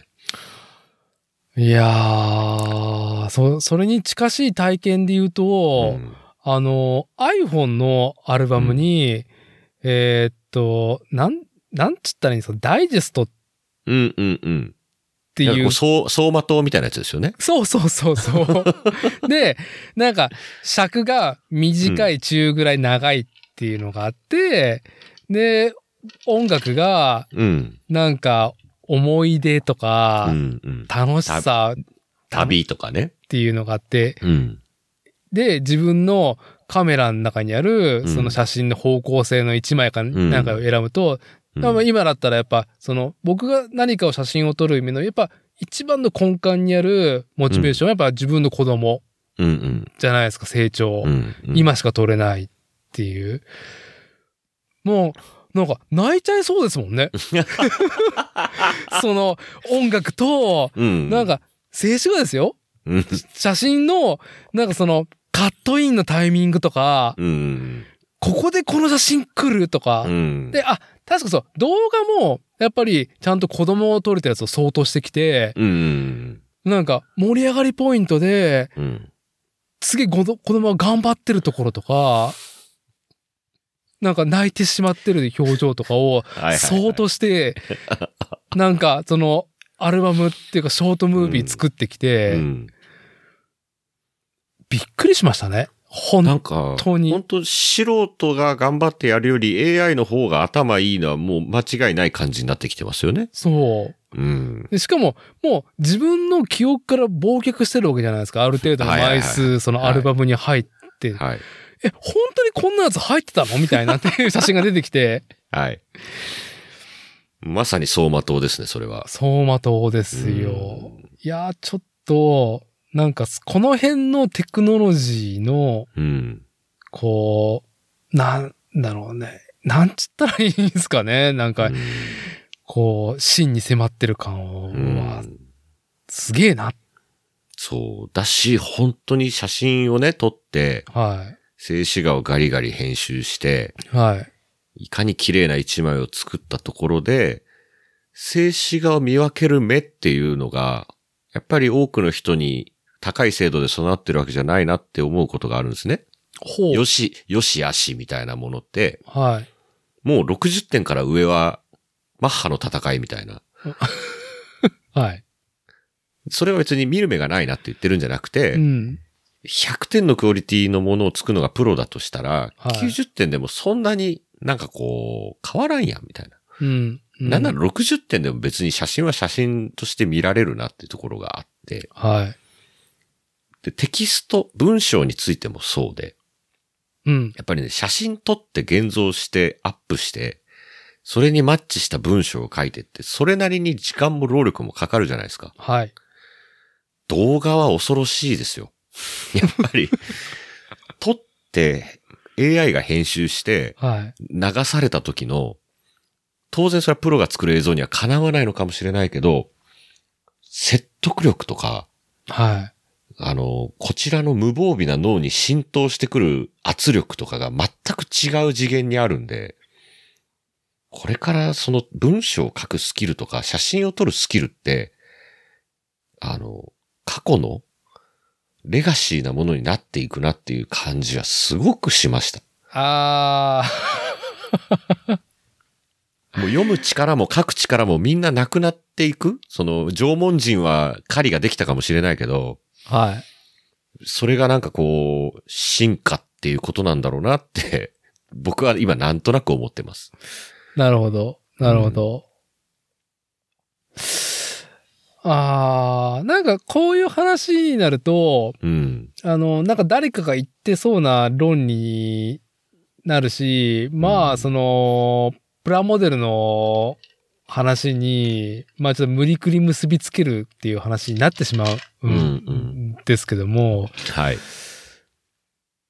やっぱ60点以上っていうものを求める層が広くいないから、うん。60点以上取る必要はイコールないですよねっうん。ていう中で、うん。そこはやっぱオートメーションになっていくと AI とかに。うん逆に自分自身が、それがこう、より平準化すると、自分自身個人がコントロールすることの価値化が、測れて、価値化が逆にコントラストができて、そのコントロールしてることうん。が価値化測れるんではなかろうかっていう意味では、うん。プラモデルという、うん。まあ AI からして、なんでそんなことやってんの？そうですね。究極やらなくていいことをやってますからね、これはで。その存在自体もプラモデルってそれいるっていう、うん存在意義も問われることに、人間がその向き合って、うんうん箱を開けて作るか作らないかっていうことから始めてるっていう、何それっていう こと？そう。買ってきたんでしょっていう、ね。イケアで家具買ってきて作らない人っていないじゃないですか。多分。そうですね。その、イケアの箱をしげしげと眺めたりとかね。うん。いや、まあ、だから、うーん、すごく、こう、競争が激しいところじゃないですか。AI とか、うん自動化だったりとかっうん。ていうのは、うん。そこで切磋琢磨していって、すごいものがより信じられないことが自動化していく中で、よりやっぱりコントロール、自分自身ができてるものとかした結果になんか興味が出る層っていうのは、逆になんかちょっとうん。増えるというか、ちょっとぐらいはあの、純化していく感じだと思います。純化。なるほど。うんはい。だからそれこそこの作例っていうポッドキャストのテーマに共鳴する人とそうじゃない人に分かれていって、はい。なんとなくまあそういうのも好きっすよみたいなことっていうのがどんどんなくなっていく、うん。うん、のじゃないかなっていう気もしていて。まあ、まあ、あと、まあ、逆に言うと、その、いろんなことが自動化して、うん。こう、我々が必死になんか時間かけていることが、うん。あのー手を離れたりとか、うん。することで、自分自身の時間ができる可能性ももしかしたらあるとすると、うん。いや、プラモとかする時間できていいんじゃねえかっていうのうも、ん。まあでもそれって本当裏返すと、俺プラも作んなかったら他のことめっちゃいっぱいやれんなって思うこともあるんですよ。例えばその、読書をする暇とかは間違いなく減ってますし、はい、はい。ね、はい以前だったらその移動、出張とか移動とか、うん。えーに使っていた時間が、むしろコロナによってなくなり、はい。その時間がプラモに転化してるから今は調子よくこうやって楽しんでますけど、はい。はい。その時は移動の時間にやっぱり本が読めたなって思ってて、そう。なるほど。はい。うん今は仕事してるかプラモ作ってるかなんで、うん、うん、うん。移動の間にやってたこととか、あるいははプラモ作ってない時って家で何やってたっけっていうのがもう思い出せないんですよ。い。なるほど。で、そまあ、それはゲームなのかもしれないし、はい。なんかクリエイティブなことやってたかどうかで言うとよくわからなくて、うん、うん。うん。なので、その自分の時間ってじゃあなんだっけっていうことを、うん。ぼ僕ですらやっぱ見失う。特にニッパーみたいなことやってると、はいこれ自分の時間なのか、ニッパーのための時間なのか、何なんだろうと思ってしまうときは、やっぱり僕にすらあるんで、なるほど。そうするともっと世の中の人って自分の時間っていうのが、例えば仕事がすごい忙しくて、うん。お風呂入ってご飯食べたら寝るしかないんだよっていう人たちもいっぱいいると思うんですね。はい。で、いざあなたに自分の時間というものを与えますって言って神様が1日を25時間にして、うん、うん。1時間暇をくれたとして、うん。そこで、俺はもう1時間寝たいとかってなっちゃうんじゃなくて、な何をするんだっけっていうのって結構考えないとわかんなかったり意識をはい高めないと、なんか自分の機嫌をどうやって取るのかっていうのはすごく難しい問題だなと思います。ああ。難しいな。難しい。でも少なくとも今回その動画をね、はい。ほいほいほいほいって撮って、それこそなんか100本ぐらい、うんなんかみ短いなんてことない、ラーメン食べてるだけ、お酒飲んでるだけ、歩いてるだけみたいなのを撮って、これを AI に突っ込んだだけで、うん。こんなにライジングするのかと思って、びっくりしちゃって。あの、一昔前なら Mac にまずデータを全部移して、はい。プレミアなり iMovie なり立ち上げて、うん。音楽聴きながらここで切り替わっててやってたんですけど、はい。はい。そんなことを一切しなくても、しかも僕がいくら面白おかしく人に鹿児島楽しかったよっていうより、この動画を見せた方が全てが伝わるんですよ。そりゃ YouTube が最もやっぱりジャスティスになるし、うん。最もローコストで、えー多くの人がカロリーを使わずに摂取できる娯楽？うん。そしてそれがなんか富を生むという形になっていくよねっていううん無力感とはまた違った考えがあります。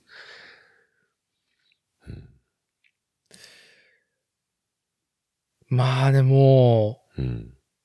と、逆に、カラパタさんはその結論を今、動画に関して出て、うんもしかしたらこういうことが、えー AI っていう概念が、うん。どんどんどんどんこれでいいじゃんっていううん結果をサービスとして提供し続けていくと思うんですけど、うんうんきっとじゃあ、これ俺やらなくていいやっていう風にうん。うん。なっていきますと。うん。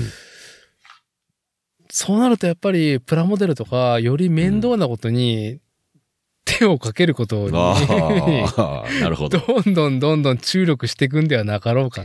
なるほどね。あ、今やっと言ってる意味が一周して分かってきました。なるほど。自分でジャッジしなきゃいけないし、はい。自分で手を下さないと進まないことに、人々が時間を割くようになるかもしれないねっていうことをおっしゃってるわけですね。はい。なるほど。もう、全自動洗濯機に全部突っ込んだら終わることになってしまったから洗濯うん。機が。うん。そういう感覚に、なんか以前はめちゃくちゃ力を入れて作るものっ出会った動画だったりとか、うんムービーが、そう、自動になるんだったら、うんいや、あの手間考えるんだったら、もうこれはこれで自動のものでいいよってうん。いうので、代わりに何が、この自分が高まるものなんだろうなっうていうのを選択するうん。ではなかろうかっていうので。まあね、写真を撮るっていうのもスマホでこんだけ撮れたらまあ良くないってみんなが思うようになるっていうのは、うん。いわゆるあの霞が関ビル鉄骨多すぎ問題みたいな、なんか、頑丈すぎませんかこの建物みたいな感じで、もしかしたら20世紀の半ばが一番写真うん。という表現にありえない労力をかけて、はい。写真表現というものは何なのかみたいなことを真面目に考えてた時代なんだけど、はい。実はもう終わってる説。映像についても、プロがテレビマンしか触れなかったものが、うん。スマホで全部撮れるから、で、YouTube のな、こんな動画がなんで8億回も再生されてるんですかみたいなのあるじゃないですか。はい。はい。はい。それはククオリティの問題ではなくて、なんでだかよくわかんないみたいな、もうすでに理解が追いつかない動画とかがあって、つまり映像表現にも何かこう魂がこもってて、すごい表現として考えて、機材をいっぱい投入したことが正しい。それがお金を生むっていう時代がもうすでに終わりつつあるのかなと。はい。いやー、この葛藤と言っていいのか、何かその、無力感といううん。のが、何だったんだやってたこと、今までやってきたことはっていう、この感覚っていうのは、きっとあの、タミヤの社長、うん。まあ創業者の方は、例えばその、こう、娯楽、子供向けの娯楽として、こう、フん。ァミコンが登場したりとか、もう、プラモデルからだ、脱プラモみたいな感じの波を何回も被ってると思う。うん、うん、うん。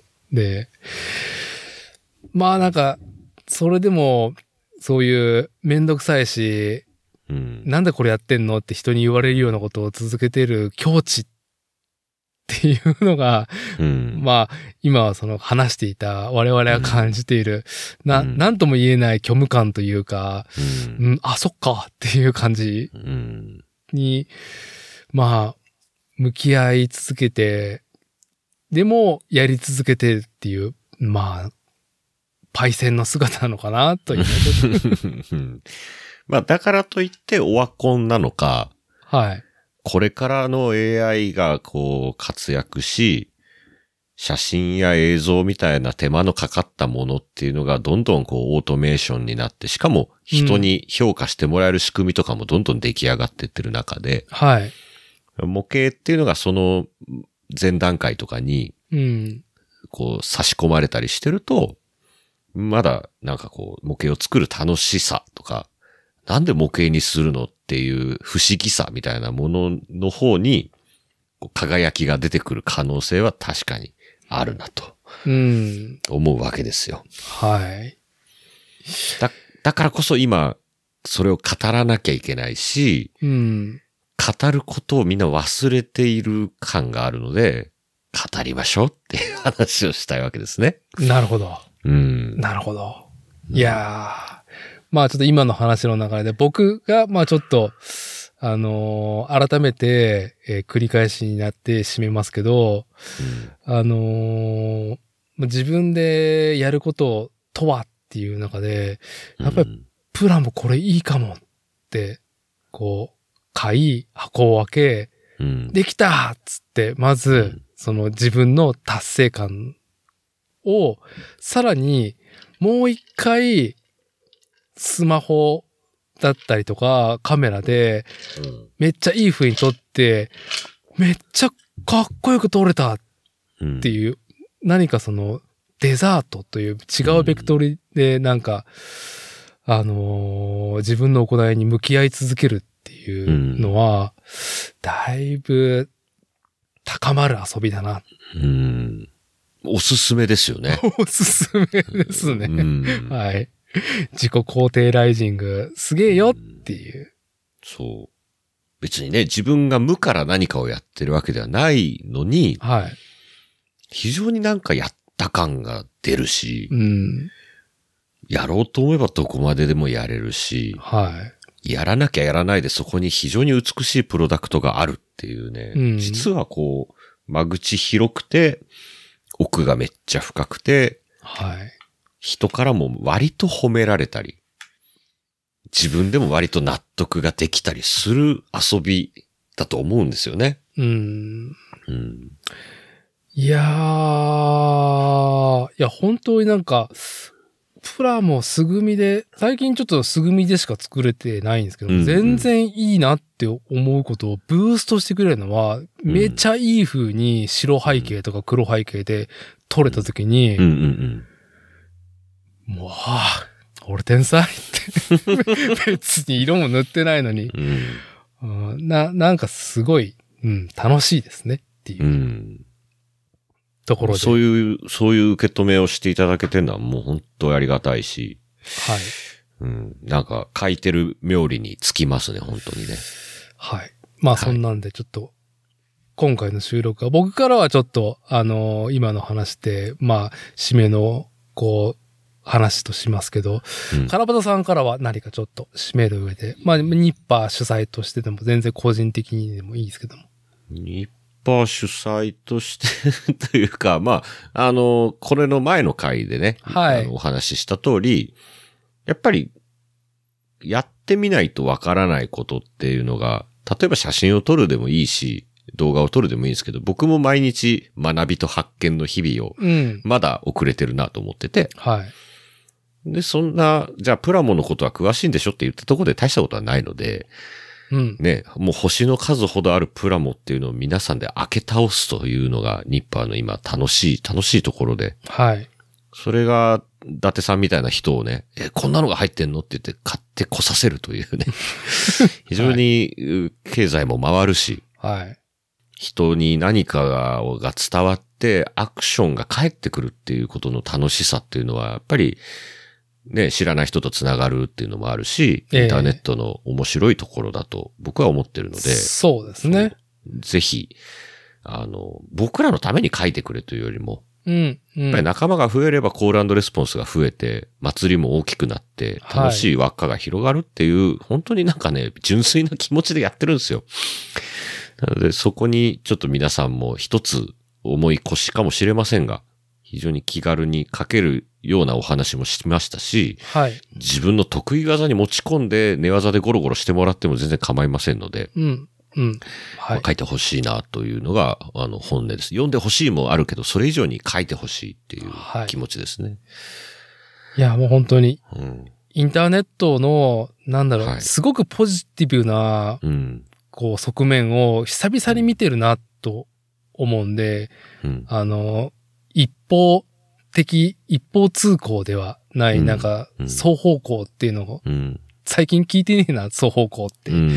いうものを、あの、感じれる、SNS とはまた違う、ちょっとインターネットのうん楽しみを提案されてるなっていうのは、うんニッパー .com の、まあ、定期のうん。記事であったりとか、もしくは、もう一個、えー記事をそこに寄稿するっていう、うん。あの、ことだと思いますんで、はい。はい。あの、僕自身もちょっと今回、あの、前回の、あの、収録会、今回の収録会で、改めてちょっとね、あの、うん。ニッパーへの寄稿をちょっと挑戦したいと思いますんで、ぜひ。ああ。とは僕から言いたいのは、はい。えー、12年ぶりぐらいに自転車を買ったら、うん。とんでもないことになってたっていう話を、ぜひさせてください。みんなし、多分これ聞いてる人はもう知ってるよって話かもしれないですけど、いやいやいや、はんすごいっすよ。やっぱ、その気象転結の話を聞くだけでも、いやーもうなんかその、ね、もう、いい話聞けたな、っていう。な、なるといいっすね。はい。はい。じゃあぜひとも次回はその自転車の話、か自転車買ったよってカラボさんの話も伺えればと思いますので。はい。はい。じゃあ、今回は以上となります。では、カラボタさん、あのー、2回連続ゲスト出演ありがとうございました。またこちらこそありがとうございます。よろしくお願いします。それでは。